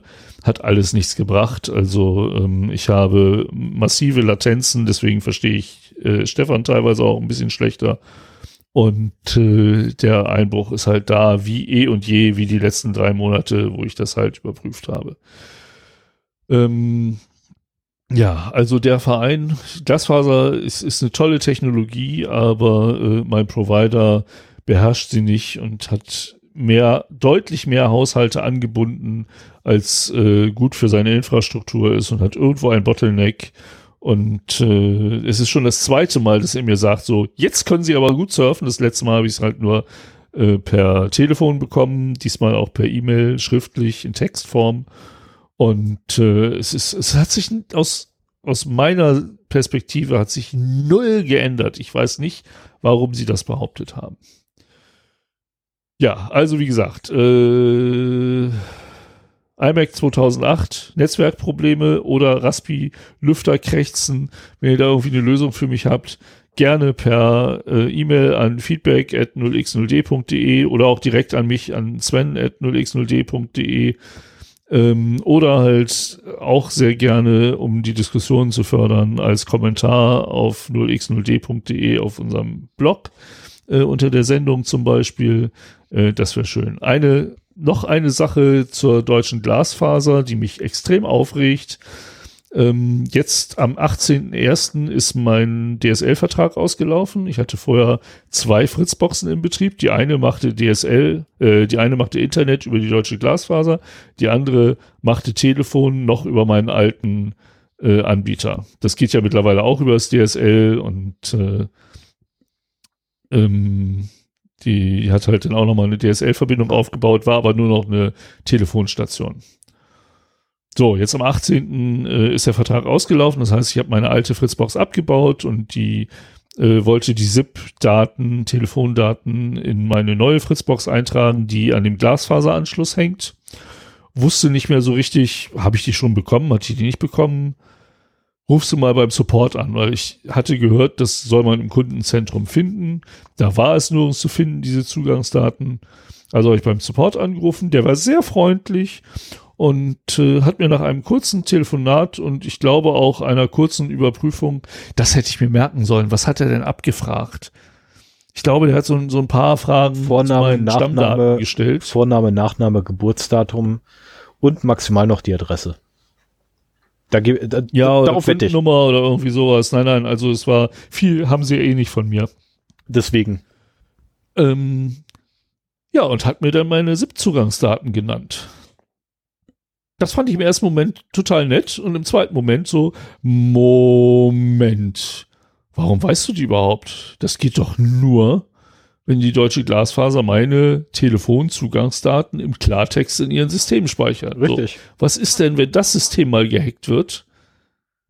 Dann kann jeder Depp äh, über meinen Anschluss telefonieren. Das wollen wir aber nicht unbedingt. Deutsche Glasfaser de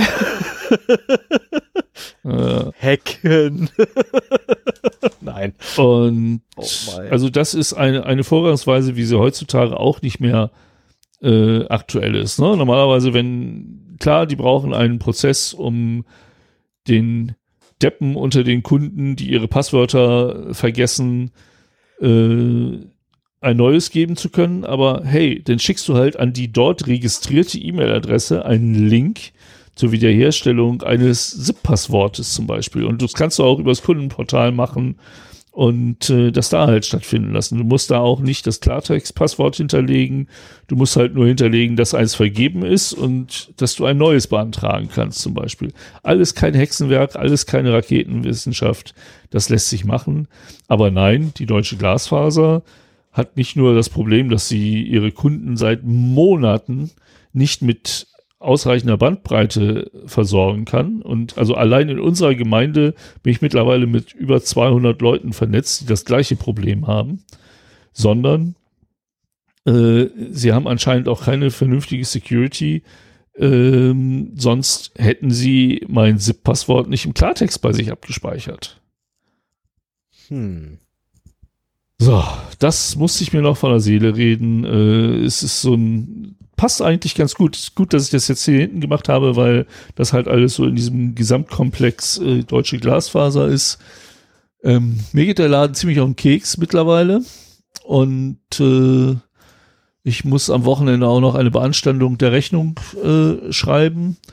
Denn ich will auf keinen Fall, solange sie nicht äh, ihre, ihren Vertragsteil erfüllen, denen auch noch Geld zahlen müssen.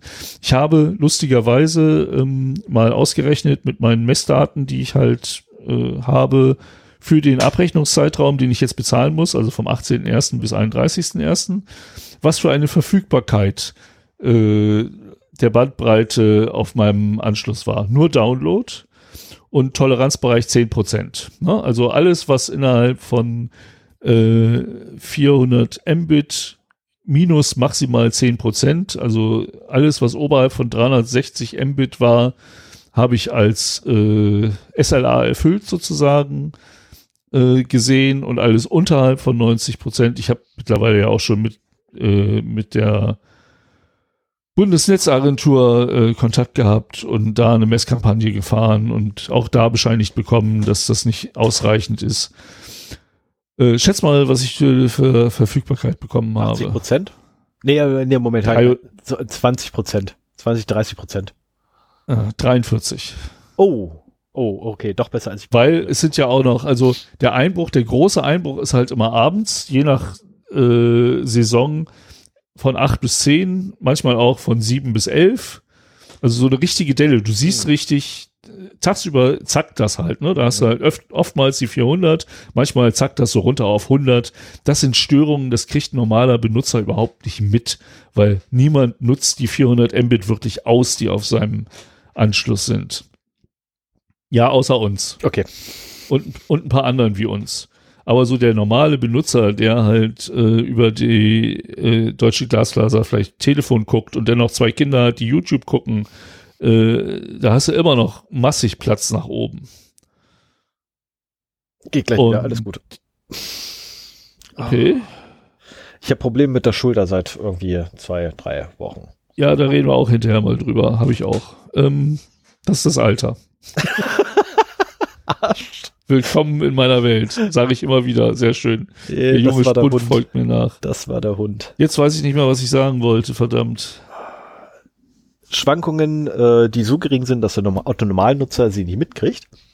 Ah ja, ja, genau. Ja, manchmal. Ähm, in, insofern und nachts natürlich nach 11 Uhr oder sowas erholt sich das auch wieder.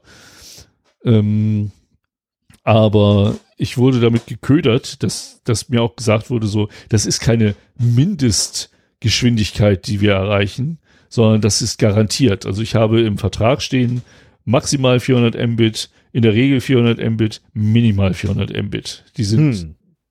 die sind garantiert. Und äh, ja, wie gesagt, also im schlimmsten Fall sind es vielleicht mal drei. Das ist übel. Es reicht glücklicherweise für Jitsi und nebenbei Studio Link. Aber dein Audio kommt, also dein Video ist äh, manchmal pixelig und dein Audio ist manchmal auch mit Audioartefakten versehen. Ähm, und äh, ich, ich hoffe, dass sie es bald in den Griff kriegen. Ne? Also angekündigt war es für Ende Februar, deswegen kam es jetzt sehr überraschend Anfang Februar, dass sie gesagt haben, okay, wir haben es erledigt. Aber ähm, nee, da kommt heute gleich noch im Anschluss an diese Aufzeichnung wieder eine Störungsmeldung. Yay! Weil es ist immer noch nahezu bei Null. Ich kann dir ja mal meinen linken Bildschirm zeigen. Dann siehst du oh. die Messwerte. Die Hörer sehen das leider nicht, aber du also kannst halt hier. Der oberste ist ja. Ne? Also hier ist 18 Uhr 20, 22, 24. Ja. Und seit, eigentlich seit wir angefangen haben aufzunehmen, so um Im Keller. 19 Uhr, 19.30 ging das halt runter. Hier habe ich übrigens den NT zurückgesetzt, eine Stunde vorher. Und seitdem springen die Latenzen gerne mal auf äh, 50, 60 äh, Millisekunden. Millisekunden hoch und der Download ist halt, der, der Upload ist relativ stabil bei 200, nur hier bricht er einmal ein. Hm. Aber, und wenn das nur ein Einbruch ist, dann ist das halt eine, eine Spitze, die halt wirklich mal auftritt. Aber auch das hier, das ist halt nicht akzeptabel. Nee, das, und das, wie gesagt, seit 19 Uhr bis jetzt, wir haben jetzt 22.39 Uhr, ähm, ist der Download unter 10 Mbit, würde ich mal sagen. Also das, das löst noch nicht mal meine Grafik auf. Oh my. Ich glaube, du hast ein ernsthaftes Problem. Die Glasfaser hat ein ernsthaftes Problem. Also unter 20, also, unter ähm, 25 Mbit bist du definitiv, aber bist unter im, in der unteren Hälfte des ersten Kastens und der geht bis 50 Mbit im ja, Maximum. Also ja. bist du unter 25 auf jeden Fall. Ja, Alter Schwede. Okay, auf der anderen Seite natürlich, ne, ich meine, ab und zu hast du ja mal 400 Mbit. Also, ich würde mich ja freuen über deine Raten. Ja, aber im Prinzip müssen wir Podcasts wann anders aufnehmen. Ja. Weil ich, äh, also das ist jetzt wirklich in der Primetime. Also, also es ist erstaunlich, dass es so gut funktioniert. Demnächst ist es kein Problem mehr, ähm, dann können wir das morgens machen. Das, das fühlt sich aber auch nicht richtig an. also so. Aufstehen was weiß ich, um, um neun Uhr morgens äh, Podcast, drei Stunden am Wochenende, das wäre irgendwie seltsam. Nee, nee, ich rede von in der Woche. Ja, pff, da, da, muss ich auch ein bisschen arbeiten. Gut, könnte ich nacharbeiten. Also das, das wäre sogar möglich. Ja, ich auch. Das ist ähm, ja nicht das ähm, Problem. Ne? Und ich meine, gut, ne, das bisschen hier äh, Dingsbums, das kann er halt die Zeit über dann ne, wer anders machen. das geht ja dann ab demnächst. Naja, Kinders, cool. wenn ihr Glasfaser bekommt, äh, behaltet euren äh, DSL-Anbieter. Also ich, immerhin, das Gute ist ja, man bekommt die Tiefbauarbeiten umsonst. Also normalerweise berechnen die irgendwie für so einen Hausanschluss 700, 800 Euro. Die muss man halt nicht bezahlen. Man kriegt auch die ersten zwölf Monate den Glasfaseranschluss, egal welche Bandbreite man nimmt, für 25 Euro. Das ist auch weniger, als mein DSL-Anschluss äh, gekostet hat. Allerdings, solange wie der DSL-Anschluss läuft, vom, vom Zeitpunkt, dass man geschaltet wird, bis der DSL-Anschluss ausläuft, kostet einen der Glasfaseranschluss nichts. Da hat es mich geärgert, dass ich nicht mein, meine Infrastruktur zurückgebaut habe und weiter über DSL äh, geblieben bin. Ich habe kurz vor Ablauf habe ich die Glasfaser gefragt, so von wegen, äh, la lassen Sie das mal nicht portieren und nicht abschalten. Ich nehme die Kündigung zurück, ich, ich nehme noch DSL parallel dazu. Habe ich keine Antwort drauf bekommen. Hm. Ähm, also mein, mein Internet war mit einem 50 Mbit ähm, DSL-Anschluss deutlich stabiler, als es momentan mit 400 Mbit sind. 50 Mbit, davon träume ich. Ja, genau. Und äh, aber kostenmäßig ist es durchaus attraktiv. Ja. Äh, aber auch nicht so attraktiv, dass man sich jetzt sagt, okay, die 40 Euro für den DSL-Vertrag zahle ich noch nebenbei. Aber ich bin kurz davor, ne? Also ich bin kurz davor zu sagen, jetzt machen wir es andersrum. Telefon geht über die Glasfaser, äh, DSL geht äh, wieder über oder Internet geht wieder über DSL. So. Das ist doch auch wieder, wieder total schräg, oder? Dass man auf so einen Schnodder angewiesen ist. Da kriegt man auch echt ein zu viel bei. Ja, und vor allen Dingen, also, dass sie es über Monate nicht schaffen, ihre Leistung zu erbringen. So bisher konnten sich ja bei mir noch zu, darauf zurückziehen, so, warum sie zahlen ja nichts an uns. Ja, und, super. Äh, aber mittlerweile hänge ich und also man, man kann ich werde auch weiterhin Störungsmeldungen machen und unter Umständen kriege ich ein Sonderkündigungsrecht. Das hieße dann, ich habe den FTTH-Anschluss am Haus, mhm. surf nochmal zwei, drei Jahre über DSL und äh, wenn dann irgendwann aus der Nachbarschaft Signale kommen, dass der Glasfaseranschluss äh, stabil läuft, dann kann man das ja äh, mal über die Glasfaser machen. Die Frage ist halt auch, wo der Bottleneck ist, wenn ich jetzt meinetwegen einen anderen Glasfasertarif nehmen könnte. Meinetwegen, ich kriege ein Sonderkündigungsrecht bei der deutschen Glasfaser, nehme dann einen anderen Glasfasertarif über diese Fiber, wenn das überhaupt geht. Ähm, ob ich denn nicht trotzdem durch die letzte Meile bei der Glasfaser, äh, durch deren Infrastruktur muss und das gleiche Problem wieder habe. Und die dann immer so, so ein Verantwortungs-Ping-Pong äh, machen. So, der neue Anbieter sagt, ja, nee, die Glasfaser ist schuld, weil die hat die Infrastruktur und die Glasfaser sagt so, ja, hier sprechen Sie mit Ihrem Anbieter, Sie wollten ja nicht mehr. Oh. Ja, das wäre auch wieder ätzend. Das stimmt, ja. In der Tat.